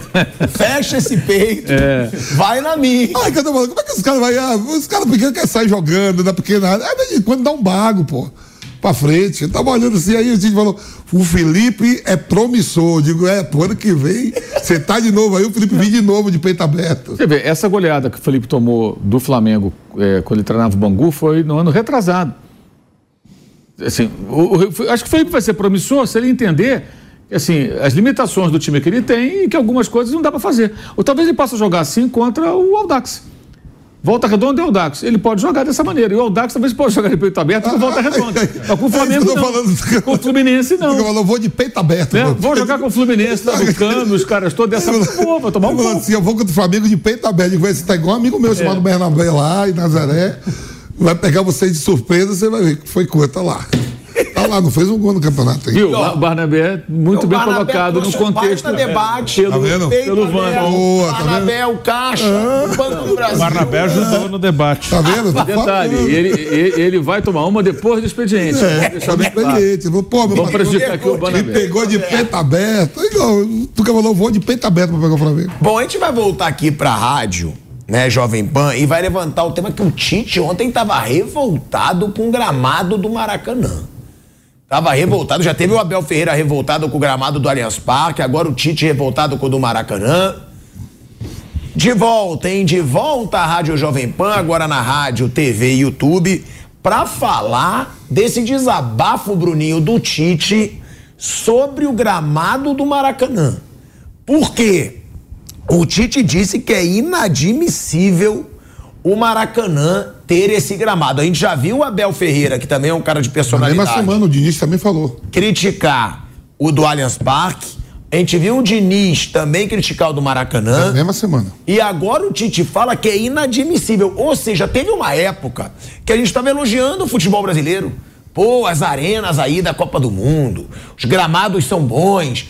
Agora tudo que é gramado horroroso, tudo que é gramado sendo criticado.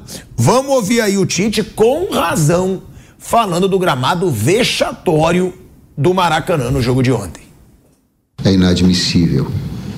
É inadmissível Maracanã ter esse gramado. Não sei quem é responsável, eu estou falando um diagnóstico. É inadmissível. Vou te dizer, o segundo gol de pênalti que aconteceu Parabéns, Felipe. Uma nova geração de técnicos que me agrada. Ele é representante dela. Gosta de jogo, gosta de bola, gosta de triangulação, gosta de jogar, de competir, mas de jogar. Eu gosto e fomento esse tipo de profissional. É, prejudicou Volta Redonda. O pênalti aconteceu porque o gramado prejudicou o jogador do Volta Redonda e deu pênalti. Então não estou falando como, como. Então tem que ser para todos. Não dá para ter um campo assim, gente. Não dá. Olha aí, ó. É o desabafo, é o desabafo com razão, né, Bruno? E é legal, porque a gente sempre fala que reclama quando perde. Sim. O Tite hoje reclamou quando ganhou, ainda falou que prejudicou o Volta Redonda.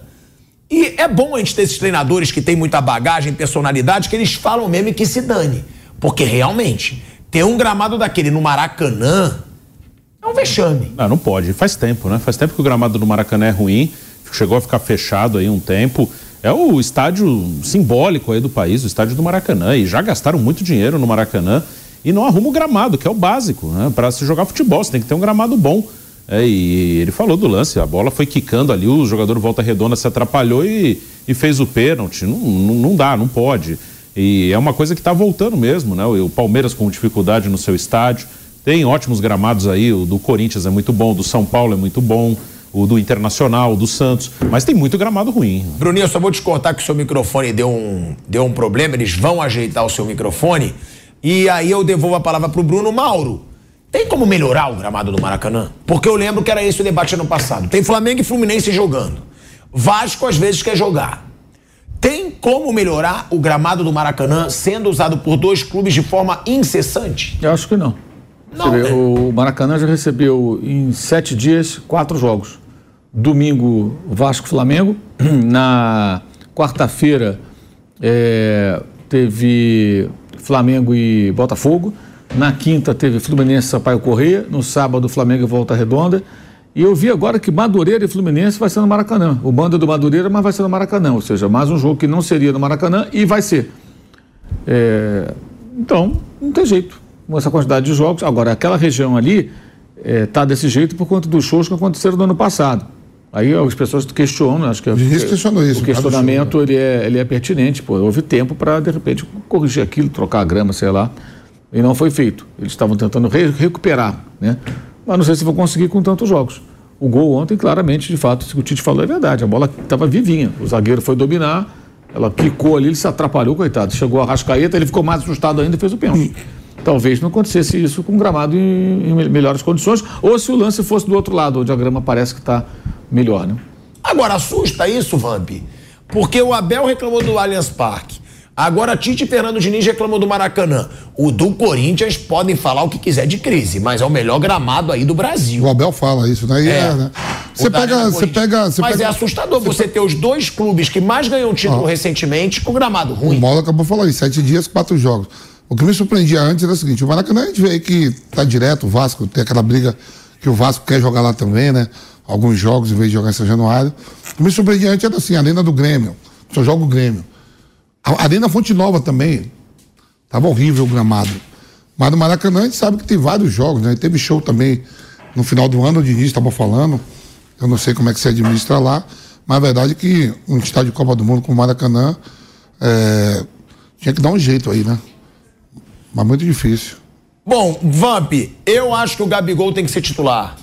O Mauro já falou que acha que o Pedro é porque o Gabigol não tá num bom momento, é que eu acho que o Pedro também não tá num bom momento.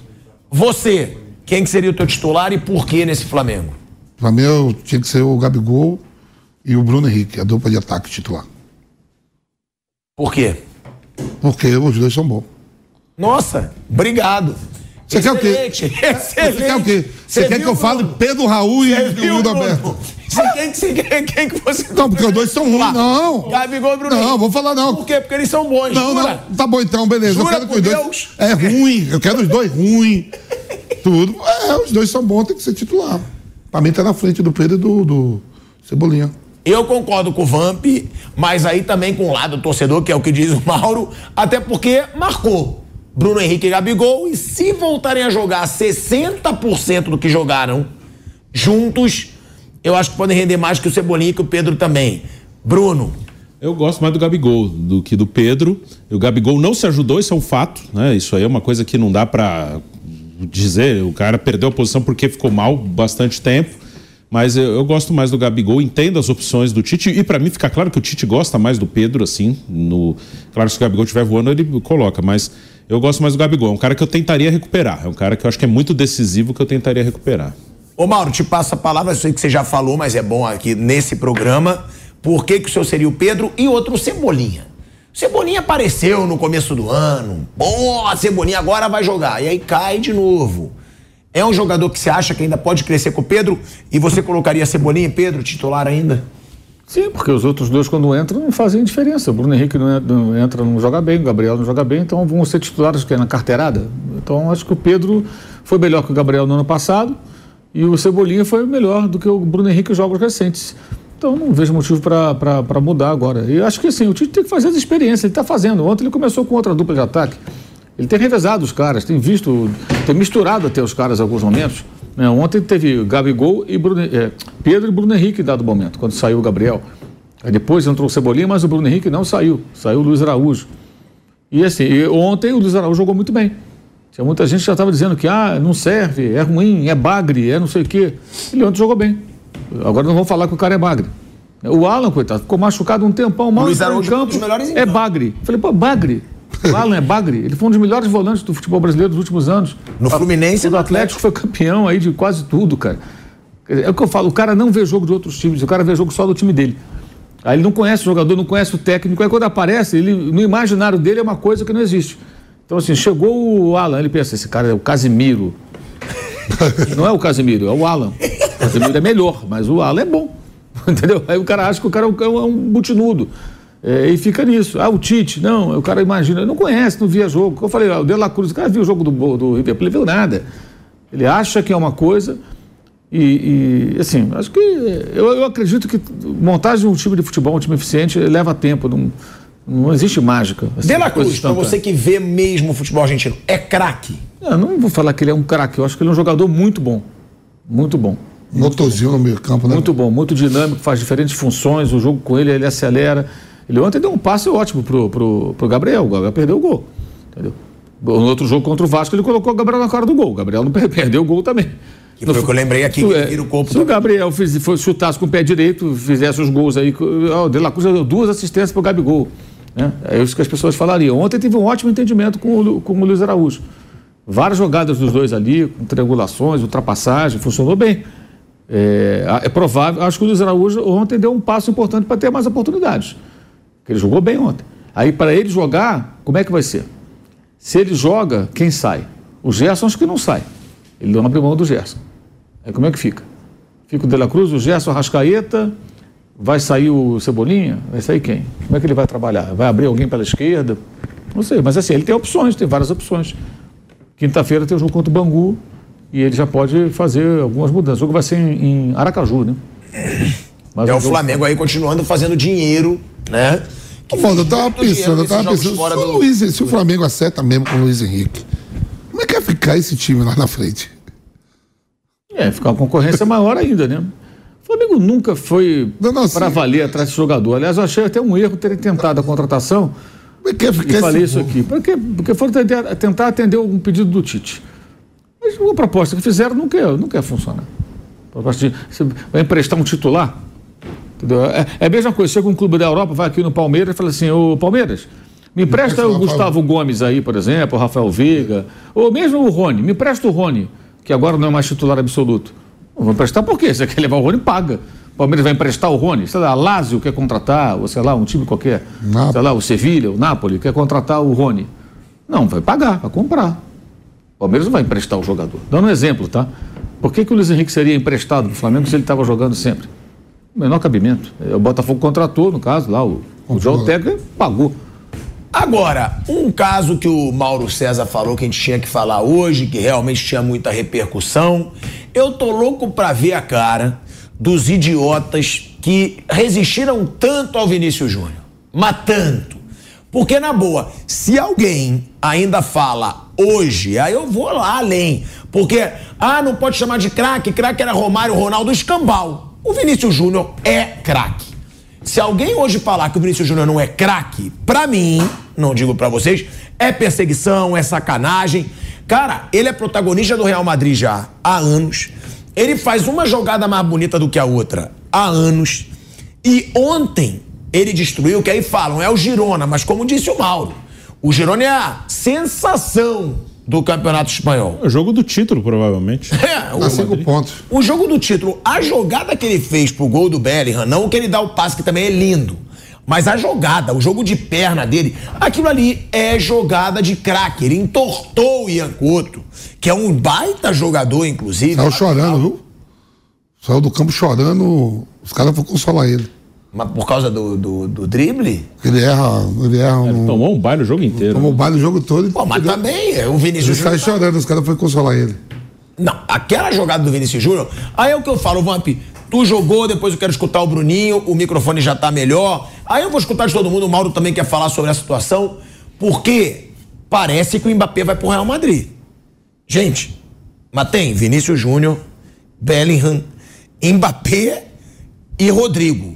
Imagina esse time, vai ser imbatível. Talvez o City, vai. O City, que é o melhor futebol do mundo, tem Haaland, De Bruyne, tem um timaço. E aí, mas o Real Madrid com o Mbappé e com esse trio que a gente já tem, principalmente a dupla Vinícius Júnior e Bellingham, Vinícius Júnior Vamp é craque, na sua opinião, craque, craque. Pra mim, craque ainda não. Tá evoluindo bastante. Mas viu? por que não? Craque ainda não. O cara faz tudo, o cara finaliza, o cara Não, dribla, o cara dá assistência. No Real Madrid ele vem evoluindo, não deve nada no Real Madrid pra ninguém. Não deve nada, não tá devendo. Olha lá, falou, tá até caindo. Tá caindo o estúdio todo aqui. Vai.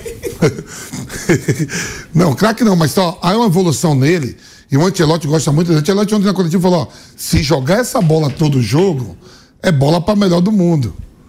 O Ancelotti falou isso. É, aí tem bola pra melhor do mundo e você fala que ele não é craque. Então ele é o quê? Calma aí, filho. Craque, craque é o De Bruyne.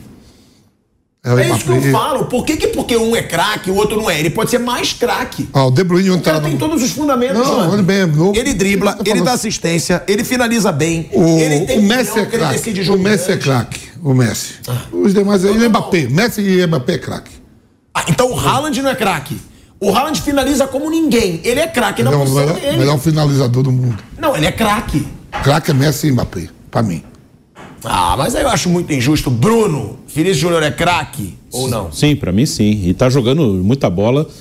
O Vinícius, desde a temporada 21, 22, assim, ele deu um salto absurdo e é um dos melhores do mundo ali. Nessa temporada, até jogando é, um pouquinho diferente, não tem o centroavante, então ele, ele não joga tão aberto, joga um pouco mais por dentro ali pela esquerda e tá jogando muito. Esse Bellingham que tá surpreendendo, O Bellingham 16 também joga demais, né? espanhol, cara. Joga muito. Torceu o tornozelo ontem o Bellingham, né? Não deve jogar na Champions League no meio de semana. Mas Vinícius, pra mim, é um, é um craque. Joga, e cada vez melhor, tá crescendo a cada temporada, tá? Ontem ele acabou com o jogo. Girona disputa a liderança ali com o Real Madrid, é uma surpresa no campeonato. Time que é do Grupo City também.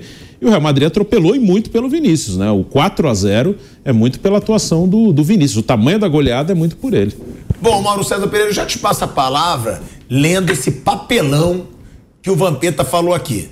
que o vou Vinícius falar- Júnior. Quando você me é perguntar agora, eu vou ficar quieto. Então eu não papelão. comento. Eu, eu não vou comentar mais nada. A minha opinião é minha opinião, papelão. Sou obrigado a concordar com. O Mauro dele falou assim: Mauro, você tem que participar. Ele quer que participe e não quer que ele. Não, não. Esse, ó, Ele, ele, ele é da Flá, ele já tá na Bahia, no ele é da Flá Mimimi. É, da Flá Flá Mimimi é assim, tem que falar o que ele ele quer é ouvir. resistência ao Flamengo. Porque o Não. Foi revelado Não, não, Flamengo. tem nada a ver isso aí, não. É Há uma evolução muito grande mesmo do É Vinícius. cara. isso. Há uma evolução muito grande mesmo do Vinícius Júnior. Cada ano que passa, tá Papelão, melhor. papelão não é craque, A seleção ainda precisa jogar algum. A seleção não- ainda não jogou um jogo bom. Tá bom, concordo. Concordo, mas não é por isso que ele não é craque. Não, ninguém- Tá bom. Mas a seleção inteira joga mal. É bom a gente falar isso também. A seleção toda joga Paquetá mal. joga bem na seleção. Quem? Paquetá joga bem na seleção. Joga.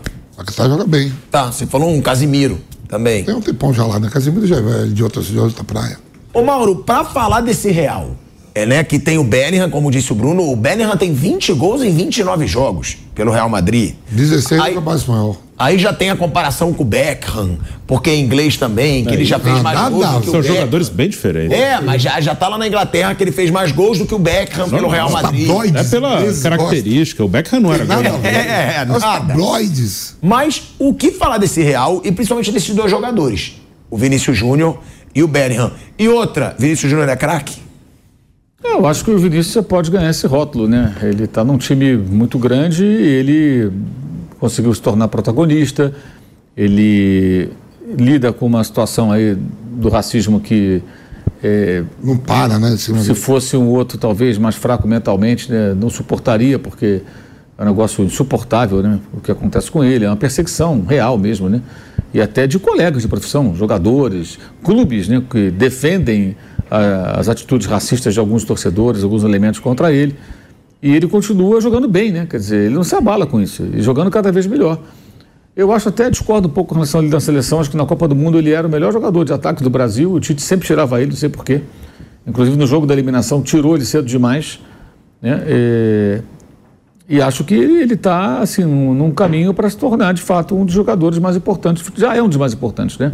Futebol Mas de repente aparecer ali naquela elite dos melhores. Eu não gosto daquele concurso lá, acho uma chatice, mas enfim, já que existe, né? Acho que ele vai se intrometer ali a qualquer momento.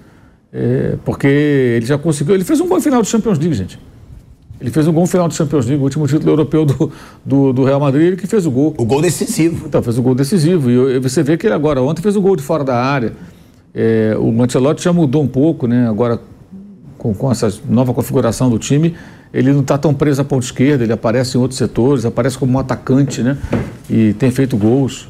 Ontem ele participou dos quatro gols. Ah, foi o Girona, vai dizer um desavisado. Pois é, o Girona que ganhou do Barcelona em Barcelona e que estava liderando o campeonato. O Girona perdeu só dois jogos no campeonato, os dois pro Real Madrid. Pois é. Não perdeu de mais ninguém. Então, acho que ontem foi um jogo daqueles assim, um jogo, hoje foi um jogo grande, um jogo decisivo. E ele mostrou serviço e realmente o Ian Couto, coitado, foi um. O cabelinho rosa ali sofreu um bocado. Saiu chorando, pô. Os O caras negócio- consolando ele. Não, Eu isso- disse, fica tranquilo. Porque foi um esculacho, né? Ano que vem tem mais. O Rodrigo é muito bom. Pô, Rodrigo é- Rodrigo joga muito também. É claramente o Rodrigo. Mas tá abaixo do Vini e do Bellingham, né? É, Uma coisa que acho que falta um pouco ao Rodrigo é a potência física ali. Ele é muito técnico. Acho ele até mais habilidoso e técnico que o Vinícius. Mas a potência assim do Vinícius é um absurdo, né? O Rodrigo não tem essa força. Essa toda. É força que habilidoso eu não acho. Acho que ele pode ser mais inteligente. Habilidoso. Porque o É que Vinícius Júnior dribla muito melhor a força, que ele. A E o força, drible é habilidade. A força que o Haaland tem. Você viu o Haaland ontem? O cara foi bater nele, o zagueiro, Nossa, o lá. cara Caiu. caiu, coitado, quase virou de ponta cabeça. O cara, o cara no jogo, eu tô vendo o jogo, o cara falou, não faz gol desde novembro. Eu digo, Esse cara sabe que Tá ele tava machucado. machucado. O zagueiro lá do, do- bateu que nele e virou cambalhota lá. Nossa senhora. Né? O Aliás, cara é o, cara. o Manchester City ganhou os 10 últimos jogos. É. 10 vitórias seguidas. E olha que não tava com a cavaleira, a Ou cavalaria seja, o toda. Arsenal já vai. Eu acho que o Liverpool, né? Já vai babar. de- É, já o tá na frente tadinho, do O Arsenal sempre tenta. Mauro, e, no, e, no, o Guardiola não botou a cavalaria toda, não, que tem jogo da Liga dos Campeões, né? Sim. Tava De Bruyne no banco, tava Davi. é, o Silva no banco, lá o português, Bernardo Silva, tava o Walker no banco, tava o Grilis no banco. E o, o- time é foda. e o Rodri- Esse treinador, é- ele é fera O mesmo. Rodri não Guardiola. perde um jogo há um ano. As derrotas do City foram sem ele. É um ano que o cara não perde um jogo. Pô, O Rodri jogou contra o Fluminense, mas ele tava jogando contra a criança, pô. Ele jogou, eles perderam o jogo para Aston Villa no comecinho de dezembro e o último jogo que não venceram foi o jogo anterior ao Mundial de Clubes que empataram com o Crystal Palace, tomaram um gol no final, foi 2 a 2 Depois ganharam todos os jogos. Guarda o Real Red Diamonds, do Fluminense, voltaram para a Inglaterra e continuaram ganhando, ganhando, ganhando. ganhando Parece que é ganhando. brincadeira, deixa, deixa os outros avançarem. Não, agora o City, para ser campeão, precisa ganhar 15 de 15, eles ganham. É verdade. Foi assim Bruno, eu fico assistindo o jogo, eu fico vendo como é a formação, que não dá pra entender como é a formação do, dos filhos Carioca. Ele sai com a Q, com é, Rubem Dias, com a Acanjo, Acanjo, né? Acanjo. Acanjo sai com Stones. Aí daqui a pouco você tá aberto lá o. o o Foden lá na, na, na direita é aquele outro. O, o, ele é onde é aquele cara lá, o Marinho lá, afrodescendente? Doku. Pra não falar negão, É né? belga. Ele é belga. Ah, e, e- e aí por dentro o Haaland e aí por trás o. Álvares. O Álvares com outro brasileiro, aquele brasileiro. Matheus. É naturalizado português. É uma confusão. Eu digo, pô, e os caras não tomam a bola deles, cara. Não tomam. Agora, com o Mbappé fechando com o Real Madrid, tem como esse Real Madrid ser um time melhor que o Manchester City, na opinião de vocês?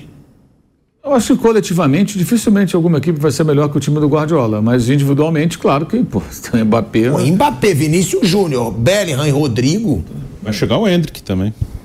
É, mas o Henrique não, garoto, tá nesse, é, não tá nesse patamar ainda. Ele vai né? chegar. Não, não tá. E vai demorar um pouco também. Quem acha que o Hendrick vai chegar lá e, e meter. Não, é isso que eu ia 20 falar, gols? coitado do Hendrick, né? Porque se e o Brasil- lá com o Mbappé. Todo mundo joga. Você não, acha que o Hendrick vai jogar com, com esse não, cara? mas, não, não vai ser titular de repente, mas vai jogar, vai entrar nos jogos também. Tal. O Roselu tá jogando, tá fazendo um gol, porque tu vai jogar. Roselu. ele vai entrar nos jogos. Roselu tá naquele, Ele- ele vai- ele vai- estádio, né? Como é que Ele vai aparecer lá e vai jogar também. Agora eu imagino que talvez possa formar um trio com o Rodrigo e Vinícius e o, o Mbappé virar um centroavante, um atacante que nem o Cristiano Ronaldo virou. Mas ser um você acha que o Mbappé vai aceitar sair de posição? Um astro. Eu não, não acho que ele vai aceitar, eu acho que ele vai ser promovido assim, olha, você, amigo, você, você faz o que você quiser aí no campo, você tá livre no ataque. O- Soltar a fera, O entendeu? Paulo, o Real Madrid jogou sem zagueiro ontem, pô. Sem zagueiro, zagueiro tudo machucado. Carbajal e Chouameni. Lateral O, direito e volante. o lateral direito era pelo lado esquerdo do- do- na, na zaga. É uma coisa, quando bota aquela camisa, os caras se transformam. Né? Faz frente pra vocês como time. O Mauro já falou. Por nome faz. No mata-mata faz como fez. Já eliminou uma vez e eliminou foi há eliminado também. anos. Se fosse campeonato de pontos corridos, aí é quase impossível ganhar daquele time do Guardiola. É Pontos corridos é, é um desafio enorme. Mas no mata-mata, numa semifinal de Champions, numa final, eles podem ganhar, como já ganharam. Ganharam com os gols do Rodrigo ali. Então, individualmente, eu acho que é até um time mais talentoso, né? Mas coletivamente é quase impossível. Mata-mata eles encaram. Se, fosse, se eles jogassem a Premier League, eu acho que dificilmente eles ganhariam o campeonato.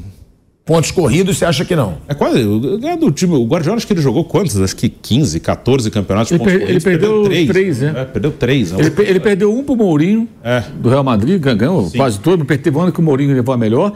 Ele perdeu um quando chegou na Inglaterra, que foi quando ganhou o- Chelsea o, ganhou. o Chelsea com o Antônio Conte, e perdeu aquele com o Liverpool da pandemia, que o Liverpool foi campeão depois de mais de 20 anos com o Klopp. Foram três Vai que ser ele perdeu. campeão de novo. esse ano. Tá, tá, tá com jogo a menos. Passou, ele bota um ponto Sim, de frente. ele tá com menos. Se Tá vencer, ele passa o menos. Liverpool. Passa Até vi uma análise assim que as pessoas não entendem, nem lembro quem fez, mas é verdade, assim, por um ponto. O Messi, o Cristiano e o Guardiola, de certo modo, eles fizeram um pouco mal a análise do futebol. Não por culpa deles, claro. Porque assim, as pessoas acham que todo mundo tem que ser os três. Assim, o, o Guardiola é um gênio. A gente está vendo aí. Um, é difícil comparar com qualquer. Tem excelentes treinadores. Igual os outros dois. São dois gênios que jogam em alto nível, agora já um na Arábia um nos Estados Unidos, 15. Os caras fizeram quase 15 anos de alto nível. É assim, é uma sacanagem até comparar com outros, né? Acho que de certo modo assim, as pessoas ficaram um nível de exigência subiu muito. E foram três gênios, cada um na sua área, ao mesmo tempo, né? Então, ficou uma coisa, parece que ninguém mais é bom, assim, o Guardiola, ah, esse aí é bom, mas não é tanto. Não, é que o outro é um gênio. E, e- e- Tem, e tem, é um e tem absurdo. uma questão também, assim, é, para você estar num topo, né, você tem que, tem que se cobrar muito, né? E é um nível de, de exigência muito elevado, né? O cara tá, o mundo está olhando para ele, para o trabalho dele. O Guardiola fez uma pausa, né? Aquele tá um famoso ano sabático, para Nova York e tudo. Um lugar onde, imagina, ele podia andar na rua sem ser abordado toda hora, né? Que o Guardiola, se andar aqui na Avenida Paulista, ele vai ter que parar toda hora. Se ele andar lá na, Na Europa. lá na Argentina, vai parar toda hora. Se ele- Na Europa é a mesma coisa. Agora, nos Estados Unidos e Nova York, acho que não, né? Um ou outro vai falar, ih, o Guardiola e tudo, mas muitos não estão nem aí, estão pensando no Super Bowl. Os turistas, É, vamos falar. é, exato. Então, ficou um tempo lá. O Klopp agora quer fazer uma parada também, a gente não sabe por quanto tempo, como é que vai ser, mas vai dar um tempo, né? É, porque, é, é- é- assim, é, um- maçante, é, né? é um negócio que assim, você é muito cobrado, ganha muito bem, você tem notoriedade, você é famoso, você é reconhecido, mas tem que estar ali o tempo todo. Você pega, por exemplo, o caso do Hazard, o Hazard encheu o saco, cara. O Hazard jogou pra cacete, cara. Ele é o melhor jogador de futebol inglês, um belga, maior driblador. Ele foi pro Real Madrid, começou a comer paella, sei lá. até- o bicho engordou. até. Não, o bicho engordou. E Tem 32 ele anos. largou, largou, parou de jogar. E eu fiz uma entrevista Foi com até, ele lá. até muito honesto. Quando chegou ao final Ele do contrato, não eu não quero treinar, não. Não, Ele o cara, o cara tá de saco cheio, quer dizer, por quê? Porque é difícil. Aí Chega uma hora que o cara fica ali, cara, eu já ganhei dinheiro, tudo, não quero mais, não Quase quero mais. todos os últimos Então, astros brasileiros com 30, 31 já estavam no fim. Ronaldinho, Ronaldo, Pois é. Adriano, Agora né? o Neymar tem essa idade. Pois é, o, o, o, o Cristiano e o, o, Messi também, agora tá meio de férias, mas o Messi, pô, só agora foi pra lá, depois de ganhar a Copa do Mundo, ele foi pro, lá pro Estados Unidos jogar aquele futebol deles lá, é, que é um, quase um Globetrotter que eles Você fazem. viu o que né? aconteceu lá? É um Globetrotter, ele vai lá fazer exibição. Você viu, você viu o que aconteceu ele agora na, na, na China? Ele. Ah, o, é, o Inter Miami estava disputando os amistosos aí até começar o campeonato, né? E aí foi pegar a seleção de Hong Kong. E o Messi não jogou. E tem mais dois amistosos na China, os chineses cancelaram. Falou que, como ele não jogou, vai ter que devolver o dinheiro. Agora, É um sério, Globetrotter, é exibição. Eu quero ver a exibição do Messi. Então Faz todo mundo jogadas foi, ele não fantásticas e jogou. tal. Ele não tá mais e na dois- competição. ele não jogou e dois dias depois ele jogou. Os caras ficou putos aí, cancelaram agora dois amistosos então- para devolver o dinheiro. O Messi está jogando agora um futebol de exibição, na minha visão. Não é um alta. Agora, o Cristiano não. O Cristiano está jogando um campeonato na Arábia Saudita lá, que não é o nível Ele é da, da. Europa, mas o cara continua. Ele, ele é O inesgotável. Cristiano, se for jogar pelada comigo, com meus amigos, ele vai querer jogar sério. É. Exato. Ele, é assim, muito maluco. Semana agora É, o é o Carnaval. paralelo. Você pega o Raz- o Razado, o Ronaldinho, esses caras, e pega o Cristiano, o Cristiano Ronaldo é um absurdo, cara. Que ele, ele não enjoa. E, assim, e para isso, como é que ele vai manter aquele corpo, aquela condição atlética? Quantas privações o cara não tem? né? Alimentação, treinamento, horas de sono. E ele é muito concentrado. Ele, o Cristiano Ronaldo, ele, ele não, tem, não tinha o talento para ser melhor do mundo às vezes que foi. Ele consegue isso porque ele é de um profissionalismo, uma dedicação absurda. Ele é um workaholic do futebol, cara. É um louco. varrido. Com impulsão, Entendeu? velocidade, Melhorou tudo, bem. tudo, tudo. Aí virou um jogador histórico. Agora eu, semana- eu, eu acho assim que é uma, é uma história muito bacana, cara. Porque o- sem querer desmerecer o Messi, obviamente que desmereceu o Messi. Mas o Messi nasceu. assim, O Messi é, o- como diria o Romário, né? Papai do céu falou: é você. Vai nascer com um dom absurdo para jogar esse Você negócio vai ter- o outro vai ter que trabalhar. O outro tem que ralar muito para conseguir. Acho que o Messi nem tem muita noção, assim, do que ele tá fazendo. Assim. Pra ele é tão normal. Faz. É igual sair pra beber água. Ah, Sim, tá bom. a bola vem para ele e faz. Estão falando que eu joguei muito. Ah, acho que nem foi isso tudo. É, ele é meio. É tão gênio assim que acho que nem. É tão natural pra ele que. E o Guardiola, como técnico, eu comparo ao Cristiano Ronaldo. O nível de exigência, a cobrança do cara, todo jogo. É... Aí, quando joga o Fluminense aqui, ele elogia ainda. Lógico, foi que nem o Tite elogiando o Felipe. Mesma coisa. Você- Mesma coisa. O elogio que ele fez ao Fluminense é o elogio do Tite ao Felipe ontem. Lógico, uma bolinha dessa eu também Ganha de quero. novo e venha vocês assim. Tomara que venha todo ano aqui jogar o Mundial com a gente aqui. Aí sai um meme, você vê se é um meme perguntando pro Cristiano, quem, quem são os cinco melhores da história pra você? Ele falou, ó, é, o quinto, ele falou, o quinto é Ronaldinho Gaúcho. O quarto, Ronaldo Fenômeno. O terceiro, Messi. O segundo sou eu. E o primeiro, o Luiz Alberto. Os memes, por causa do Tite. Como você. Os memes que saem por causa do, do, do- da porra do Mano Menezes. aí. Ó, a gente vai falar aí sobre o Ancelotti, tá? O treinador do Real Madrid falou sobre as suas estrelas, elogiou muito os seus jogadores, mas antes disso, a gente tem que falar da Parimate Apostas, galera. Parimate Apostas Esportivas, a mais rápida, é isso mesmo, a mais rápida plataforma de apostas esportivas do mundo. Super segura e prática para você fazer sua aposta e assistir ao jogo com ainda mais emoção. Vamos mostrar aqui como você entra no site, se cadastra e encontra as opções ideais para você se divertir. Ilustrar o site da Parimate Brasil. Aí a gente tem parimate.com e seguir o passo do cadastro. Para você que está se cadastrando pela primeira vez, não deixa de usar o código bônus Parimate, que está aqui no campo. Eu tenho um código bônus que você vai ter 100% de bônus até 500 reais. E se você estiver nos assistindo aqui no YouTube, É só usar o QR Code aqui na tela, que tá logo aí embaixo, que você já vai direto pro site. E para apostar é muito fácil. Bruninho, vamos ver as odds do jogo que a gente vai ter daqui a pouco. Então me fala, qual dessas opções você apostaria aqui na Parimate com bônus, hein, Bruninho? É verdade, tem muita opção no site da Parimate. Eu ainda apostaria no Corinthians, apesar de tudo, acho que Corinthians e Portuguesa, o Corinthians é o favorito. A odd do Corinthians está 1,38, vitória do Corinthians. Vitória da Portuguesa, 9,60. Tem é uma odd muito boa para a vitória da Portuguesa. Lembrando que os dois estão empatados no campeonato. A diferença não está tão grande entre Corinthians e Portuguesa. A Portuguesa está até na frente. Será que vale apostar numa zebrinha? Quem então? sabe? É uma bela odd. É. E você tem outras alternativas aqui. Ambos marcam, por exemplo, uma 2,33 se você acha que os dois vão marcar.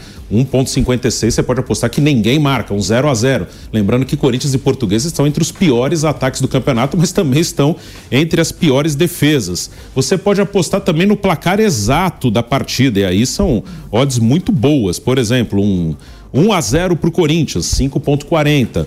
É, 0 a 0 10, né? 10,0. Um empate em 0 a 0 1 a 0 para Portuguesa, 16 ponto 50. Então você tem várias alternativas além do resultado da partida, além da vitória de um, vitória de outro. E hoje também tem outros eventos que você pode apostar na Parimate.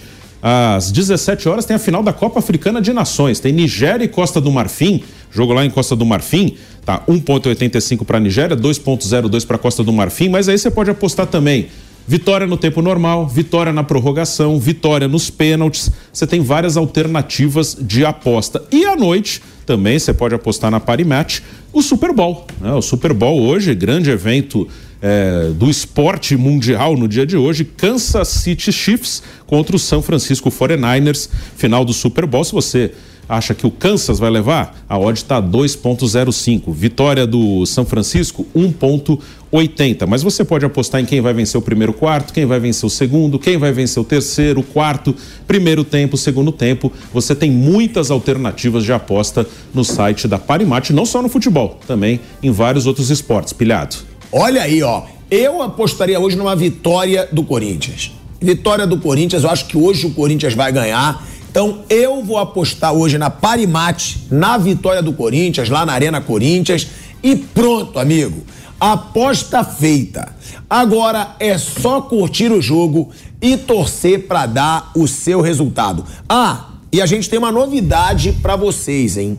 Durante a transmissão do jogo, agora a gente tem um programa especial de reações aqui no YouTube. Isso mesmo, o React Parimate. Lá você acompanha as melhores reações de todos os lances. Então, corre para lá que já já vai começar. E já sabe, né? Aqui na Parimate é assim, amigo. Eles jogam, você ganha. Jogue com responsabilidade, dê lá os seus palpites, porque na Parimate você tem bônus aí que chegam a 100%. Ou seja, você pode ganhar uma grana já do site para fazer uma graninha aí e curtir adoidado Parimate fechado aqui com a gente no Canelada. Agora, vamos lá. Já que a gente está falando, né, em aposta, o Ancelotti, ele apostou alto nos seus talentos, hein, velho Vamp? Porque ele tá eufórico com a fase aí dos seus principais jogadores e ele disse o seguinte: Perguntado sobre quem seria o segundo melhor do mundo, com Vinícius Júnior na primeira posição, ele brincou. Bellingham e Rodrigo é o terceiro. Cross é o quarto. Estar no banco do Real Madrid hoje está muito cômodo. Ou seja, está muito cômodo a situação dele. Tô lá cheio de craque e dando moral para os brasileiros, hein? Vinícius Júnior para ele o primeiro, Rodrigo o terceiro. E, e rapaz, assim, o Tony Kroos, ele até pediu até para voltar para a seleção, né? Ele falou, ó, sabe de uma, eu, como eu tô aqui, tem um monte de cara bom aqui, eu tô ficando no banco, deixa eu voltar para a seleção para jogar. Ele pediu, se quisesse, quiser convocar ele para jogar o Eurocopa, ele falou que vai, né? E, pô, tem o Camavinga e como é o nome do outro lá, Bruno? Chouameni. Esses dois aí, esses dois volantes da seleção francesa. Jogam muitos dois com logo, logo o Modric que vai estar tá parando e o próprio Tony Kroos. Valverde é muito Valverde, bom. olha, eles têm uma qualidade de meio campo. Eu não sei como é que ele consegue. Eu, eu tenho que dar os parabéns pro, pro Ancelotti que ele consegue um Mendy. Para mim, o Mendy é ruim demais, cara. O Mendy é. Quando o Benzema conversou com o eu digo, não, o Benzema tá fazendo com louco. Tem lateral esquerdo melhor no mundo. Ele precisa de zagueiro, eles não contratou ninguém, né? O Rudiger tá machucado. O Nacho, que joga também, está machucado. Militão e o Alaba sofreram lesão de cruzado. Né? Alaba foi cruzado também? Foi. É. E o goleiro, o Courtois também, também. também. E vai ganhando aí, a depender do que o Barcelona faça hoje agora à tarde contra o Granada, acho que é contra o Granada, pode abrir 13 pontos. Tá 10 agora, né? Quer dizer, título já vai. vai tem agora, vai pegar esse time alemão na. O Leipzig né? É, Leipzig. Na terça-feira pela Liga dos Campeões. Dizer, ele tem uma galera de jogadores, que nem fala, chamado jovenzinhos, que tudo promissor, né? Dois já chegou à final de Copa do Mundo. O Berga e o. E ainda tem um Berga da seleção da Inglaterra. Nossa, o time do Real Madrid tá, tá, tá forte. Vai chegar o Hendrick, provavelmente o Mbappé. Quer dizer, precisa de zagueiro, não tá sem zagueiro nenhum, hein? Uma coisa muito boa que eu acho que o Real Madrid fez, ele teve um time, aquele time que foi tricampeão da Champions, ele durou uns 10 anos ali. Aquela base lá com Marcelo, Casimiro, Modric, Kroos, Cristiano, Benzema, aquele time durou muito tempo, né? E eles já estão com um time novo, que esse time tem tudo para durar também lá para uma década, porque é, é, garoto. Tem um outro veterano ainda aí, o Modric, o Cross principalmente, mas o resto é tudo garoto, é tudo moleque de 21, 22, 23 anos. Então esse time aí, ele é um time que pode durar ali muito tempo, uma década. Eles renovaram, é, fizeram uma transição boa, não tirou tudo de uma vez para colocar outro, e tem um baita time jovem aí para muito tempo. Bom, Mauro César Pereira, a gente está falando de jovens, né? A gente vai falar também dos jovens da seleção olímpica que estão passando aí um papelão, né? Tentando se classificar para as Olimpíadas. Mas um jovem que a gente elogia tanto aqui perdeu sua invencibilidade, que foi o Carpini, treinador do São Paulo. Perdeu de 2 a 0 ele já está dando um sorrisinho que eu sei que ele vai falar do, do Casares. Ele já não, vai falar do Casares. Falar do Casares ele não. acompanha nas redes Lógico, sociais. O Casares é sempre muito movimentado. Agora, o Carpini, até o jogo contra a Ponte Preta, tinha seis jogos, quatro vitórias, dois empates. Um desses empates foi o título contra o Palmeiras da, da Supercopa. Uma das vitórias, a quebra do tabu do Corinthians. Ou seja, tá em alta o Carpini ainda. Carpinizados, né? Carpinizados. Mas ele chega agora à sua primeira derrota, jogando mal para Ponte Preta. O que, que significa essa derrota para o São Paulo e até para o Carpini? Nada muito, né, Mauro? Porque o São Paulo está sobrando no campeonato, é, conquistou dois títulos importantes recentemente para devolver esperança para o torcedor, mas pode ser aquele negócio, né? Vamos botar o pezinho no chão porque tem muita coisa para se trabalhar para a temporada. É, eu acho assim que eu falei isso aqui, eu acho que assim o título da Supercopa ele é muito perigoso do, do meu ponto de vista porque houve uma supervalorização dessa dessa conquista, né? Que foi também nos pênaltis, né? Não é que o São Paulo amassou o Palmeiras, ganhou nos pênaltis. O jogo foi ruim, ganhou nos pênaltis, mas foi tratado como se fosse uma conquista épica e histórica. Não é, não é. é acho que uma derrota para a Ponte mostra que o São Paulo é uma equipe que tem trabalho a ser feito ele não herdou do Dorival um, um, time perfeito, super competitivo e afinado, não. Foi muito bem na Copa do Brasil, ganhou, ok, mas fez um brasileiro bem abaixo. É, na Sul-Americana foi eliminado pelo Zubeldia, que não é um bom jogador, é um bom treinador, né, pela LDU. E, e essa derrota acho que mostra isso. Acho que dá um certo. Olha, a nossa realidade é essa. Então, o São Paulo não é um esquadrão imbatível, não é um time melhor que o Palmeiras, embora tenha vencido nos pênaltis. Acho que serve para isso, serve para as pessoas não perderem a noção que o Carpini tem trabalho a fazer, aprimorar essa equipe, fazer com que ela seja uma equipe mais competitiva para poder disputar, por exemplo, a Libertadores com possibilidade de fazer uma campanha realmente boa. Mas você acha que é um trabalho promissor do Carpini no São Paulo? Eu acho cedo para falar isso, muito pouco, pouco tempo, poucos jogos. Não dá, acho que não dá para falar isso. O que eu vi contra o Palmeiras foi um jogo ruim. Os dois times se preocupando em não perder. É, e contra o Corinthians, ganhou do Corinthians, mas o, o, Palmeiras, o São Paulo já tinha jogado melhor que o Corinthians em outras partidas anteriores e por acaso não venceu. Uma delas com o Dorival lá e contra o Vanderlei Luxemburgo, porque marcaram um pênalti absurdo contra o São Paulo, no ano passado. quebrou o tabu legal e tal, mas não acho também que tenha dado tempo de fazer grandes progressos é, e nem vi nada também tão espetacular por enquanto. Cedo ainda, esperar as coisas acontecerem. Os resultados são importantes, são impactantes, mas o desempenho, tudo acho que mais adiante que a gente vai ver. Ele está só começando o trabalho dele, mas tem trabalho. Tem trabalho. Não é assim, ah, mantém como está, mantém como está, então tá bom. O time que ganhou um jogo só como visitante em todo o Campeonato Brasileiro, é isso que São Paulo quer? Eu acho que não. Acho que o, o torcedor quer mais do que isso. Então tem trabalho para ele. E uma derrota, assim, logo depois de ganhar a Supercopa nos pênaltis contra o Palmeiras, acho que ela é, de, de, devolve a realidade, né? Bota os pés no chão, né? É, mais ou menos isso. Bruninho, é, a gente está falando do Carpini, mas também tem que falar do elenco do São Paulo. Que o Vamp até já falou aqui que ele acha que tinha mais opções ofensivas que o Palmeiras, inclusive, na final da Supercopa. Ele falou, o São Paulo tem até mais opções do que o Palmeiras, até porque ele achou que o Lucas ia jogar, o Lucas acabou não jogando aquela final. Agora, o que esperar desse São Paulo? Porque é um São Paulo que tem a conquista da Copa do Brasil, é um São Paulo que tem a conquista da Supercopa. Vale lembrar, eu sempre falo isso: a conquista da Copa do Brasil teve vitórias contra Palmeiras e Flamengo. Sim. Isso torna aquela Copa do Brasil, para mim, ainda mais pesada. Porque em mata-mata tirou os dois melhores clubes do, times do futebol brasileiro na atualidade, que são os que ganham tudo recentemente. Agora, o que esperar do São Paulo? Realmente, essa derrota para Ponte Preta bota os pés no chão depois daquela euforia da Supercopa. Que eu, inclusive, nisso discordo do Mauro, que eu acho que tinha que ter euforia mesmo, porque o torcedor São Paulino precisava disso. O garoto que torcia pro São Paulo não tinha visto um não, título do São Paulo. Eu não falei que não tem que ficar eufórico, nem que não, não tem que comemorar. Show, da emoção. Eu acho que houve um exagero na dimensão dada à conquista. E acho impressionante que os jogadores experientes fiquem chorando copiosamente que ganharam uma Supercopa. Eu falei isso logo. Eu, eu, eu, acho, eu, eu acho um exagero. Eu falei na hora aqui, na hora de. Sabe, isso aí, mas chorando. Então, então, se ganhar uma Libertadores, vai ter tá no campo. A emoção vai ser tão grande que não vai aguentar. É, na hora aqui, no programa, eu falei que é isso aí. É isso. Eu achei, achei desproporcional e também do lado palmeirense. Vi palmeirense transtornado que perdeu. Gente, o cara foi bicampeão brasileiro, tá pé da vida que perdeu a Supercopa nos pênaltis. Lógico, é ruim perder, São Paulo é rival. É, é isso que eu achei. Agora, comemorar tem que comemorar, claro. Ganhou do rival, um jogo com duas torcidas. Você só era contra o choro? Não, eu, eu não sou contra nada. Eu, sou, eu só acho não, que. Não, você acha exagero? Eu acho, acho que houve um exagero. É, é, e foi dada uma dimensão a um, a um, título que não, tem, não é tão grande. É um, é, um, é um jogo, gente. É uma abertura de temporada. Nem aqui, nem no, no lugar do mundo. Entendeu? O River Plate ganhou também lá no último jogo do ano, lá do. Só que é o Supercopa contrário, né? Uma Copa dos Campeões que, que eles fazem no final da temporada.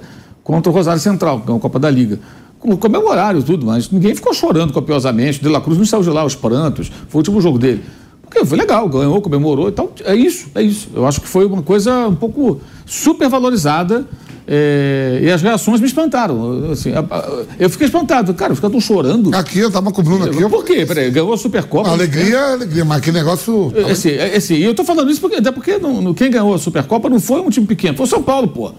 O São Paulo tem que ganhar a Supercopa com, com mais naturalidade, não como se fosse o título da história. Não é. Eu lembro que. Mas a dancinha do presidente você gostou? Ah, aí foi sensacional. A dancinha com o charutinho. Não, aí não. Momento. Ai, rebolando até o chão. Um momento belíssimo. Pô, futebol maravilhoso. O Rafinha no desespero no choro, eu digo, não, ali botou cebola no olho.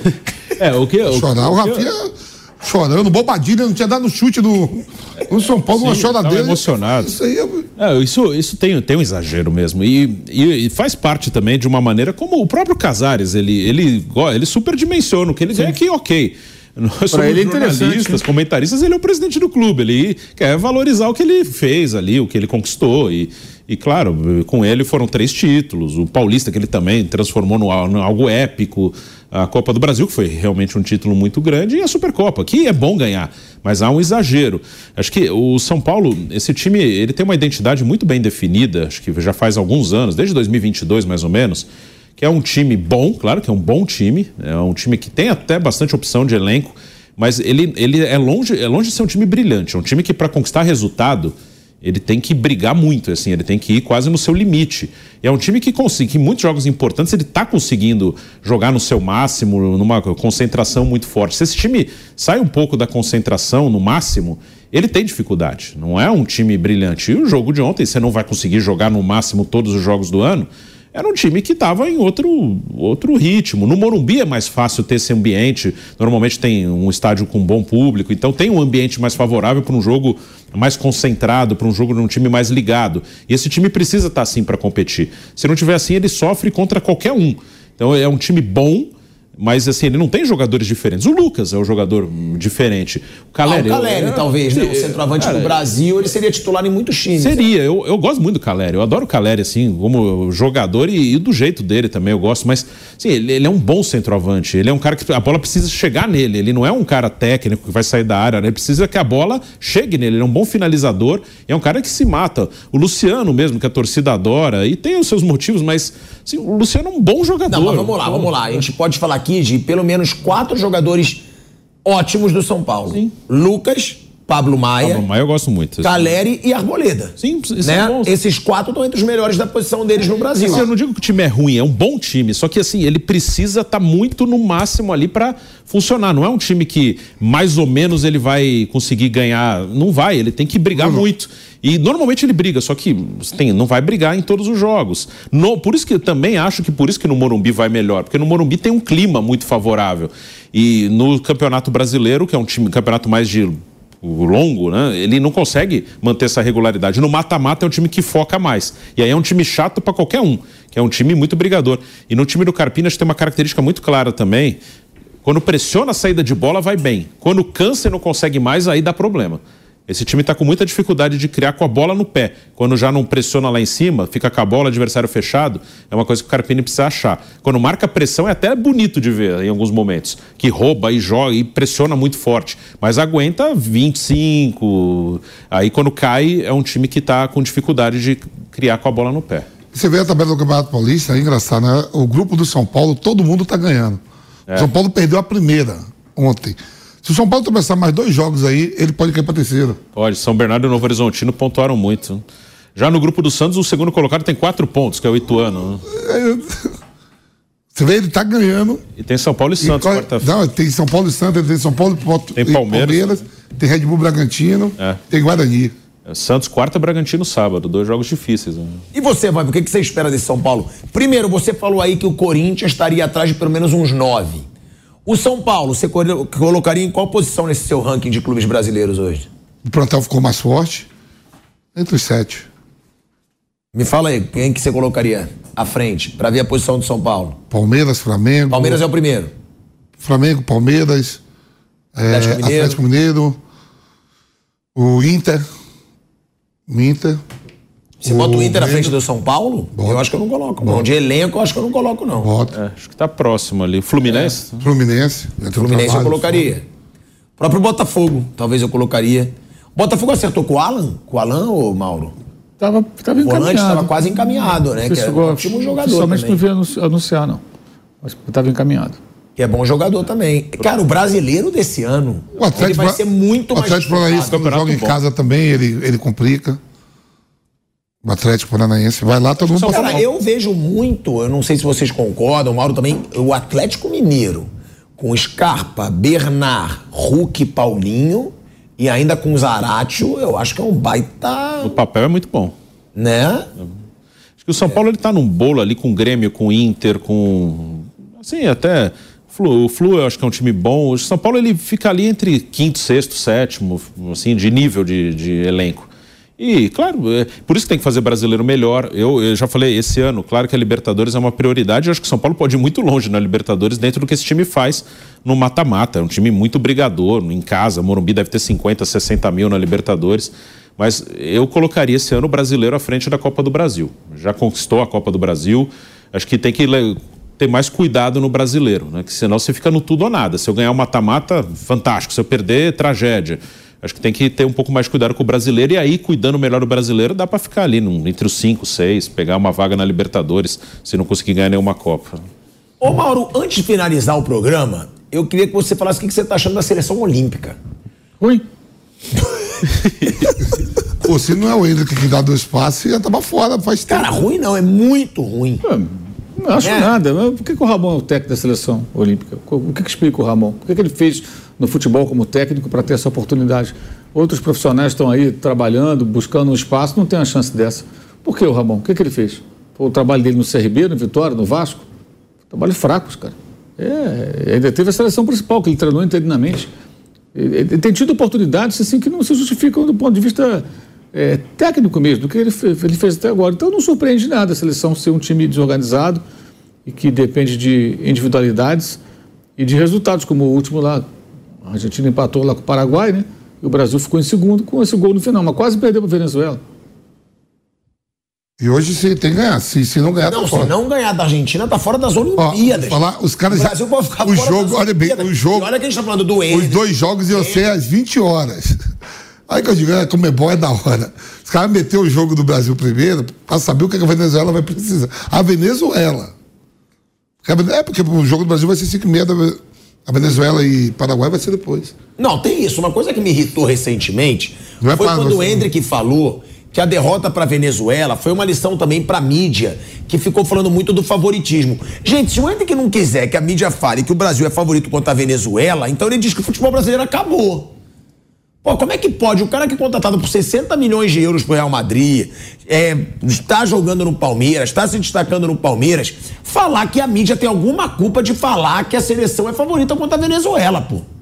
Não é desmerecer, mas, mas irrita um pouco esse discurso, Bruno Prado. Pô, não tem que culpar a mídia, tem que falar, a gente não tá jogando nada. Deveria ser melhor que a Venezuela. Até na prática, eu acho que esse time do Brasil não é melhor que o da Venezuela, mas deveria ser. né? A cobrança deve ser essa aí. Assim, o, Hendrick é um menino muito talentoso e é o jeito dele. Eu não conheço ele pessoalmente, me parece que é o jeito dele, mas também, assim, às vezes me parece que há um cuidado de, talvez, de assessoria do Hendrick é, ser assim o mais politicamente correto possível. Eu, não, eu não afirmo isso, porque eu não conheço o garoto. Pode ser que ele seja assim um, é, bem, bem tranquilo, bem bonzinho, mas me parece que há um cuidado na imagem dele de ser o anti-Neymar. Que eu vejo as pessoas destacando, nossa, como ele se veste formal, não se veste de outro jeito, não se veste colorido.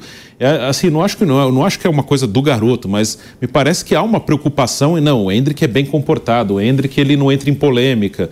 E não precisa, ele tem, o Hendrick é, é o futebol dele que é muito bom.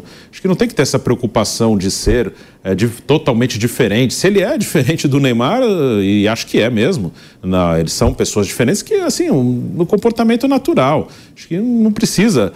Aí também a imprensa tem um pouco de culpa nisso. Nossa, ele se veste de maneira elegante, não se veste todo, é, todo colorido. Não, não, cara, é na bola que a gente vai ver o que ele, o que ele vai ser. Acho que tá tendo um cuidado, né? Ele, ele é diferente, ele não entra em polêmica, ele, ele não gosta de farra. Ele pode não gostar, é o direito dele, mas acho que não precisa ter esse cuidado para mostrar o tempo inteiro, assim, que ele é um bom menino. E acho que ele é sim, não tô falando que não é, mas tranquilo, não precisa a- ter essa preocupação em demonstrar sempre. Bom, a gente vai encerrando aqui o Canelada na TV Jovem Pan, galera. Agradecendo a sua audiência e lembrando que a gente tá na TV Jovem Pan de novo às 6 horas da tarde. Então, 6 horas da tarde, já liga aqui na TV Jovem Pan, que a gente tem esse encontro marcado. Domingo é assim: meio-dia até as 3 horas e depois às 6 da tarde até 7 e meia da noite, também na TV Jovem Pan. Uma boa tarde pra você da TV. Seguimos na rádio e no YouTube. Seguimos, hein? Seguimos aqui na rádio e no YouTube. Vamp, o Hendrick não precisava ficar falando também essa situação aí do da mídia, né? Assumir que tá jogando mal, que não tá jogando nada, que pode ficar fora das Olimpíadas. Você já tirou o microfone. Que loucura! Que loucura! Mas tá aqui, dá pra escutar, não dá não? Dá, dá, Eu vou dá. subir agora, que eu vou fazer o jogo do Corinthians, vou sofrer um pouquinho. É, Dá. ele- gente boa. Só afasta um pouquinho. Aí, aí. Se despediu, eu digo tchau. Bom, depois dessa, que ele largou geral. Agora não, vou ter que subir A agora gente se FM. despede aqui pra você na rádio, no YouTube. A gente tem esse encontro marcado, hein? Seis horas da tarde, liga na TV Jovem Pan, liga no YouTube, na rádio. Que a gente tá de volta com o Canelada de domingo. Uma boa tarde pra todos vocês. Canelada. Você está pronto para ganhar? Conheça Parimate, a casa internacional de apostas esportivas que veio para agitar o seu jogo. Quer apostar com o máximo de diversão? Agora você pode. A mais rápida plataforma de apostas com as melhores cotações e maiores ganhos, seja em futebol, basquete e esportes e qualquer jogo que você queira apostar, eles jogam, você ganha. Parimate Apostas Esportivas finalmente chegou até você. Canelada. Oferecimento. Loja 100. Liquida 100. A melhor liquidação do ano é nas lojas 100. E Parimate Apostas Esportivas. Eles jogam, você ganha. Realização Jovem Pan News.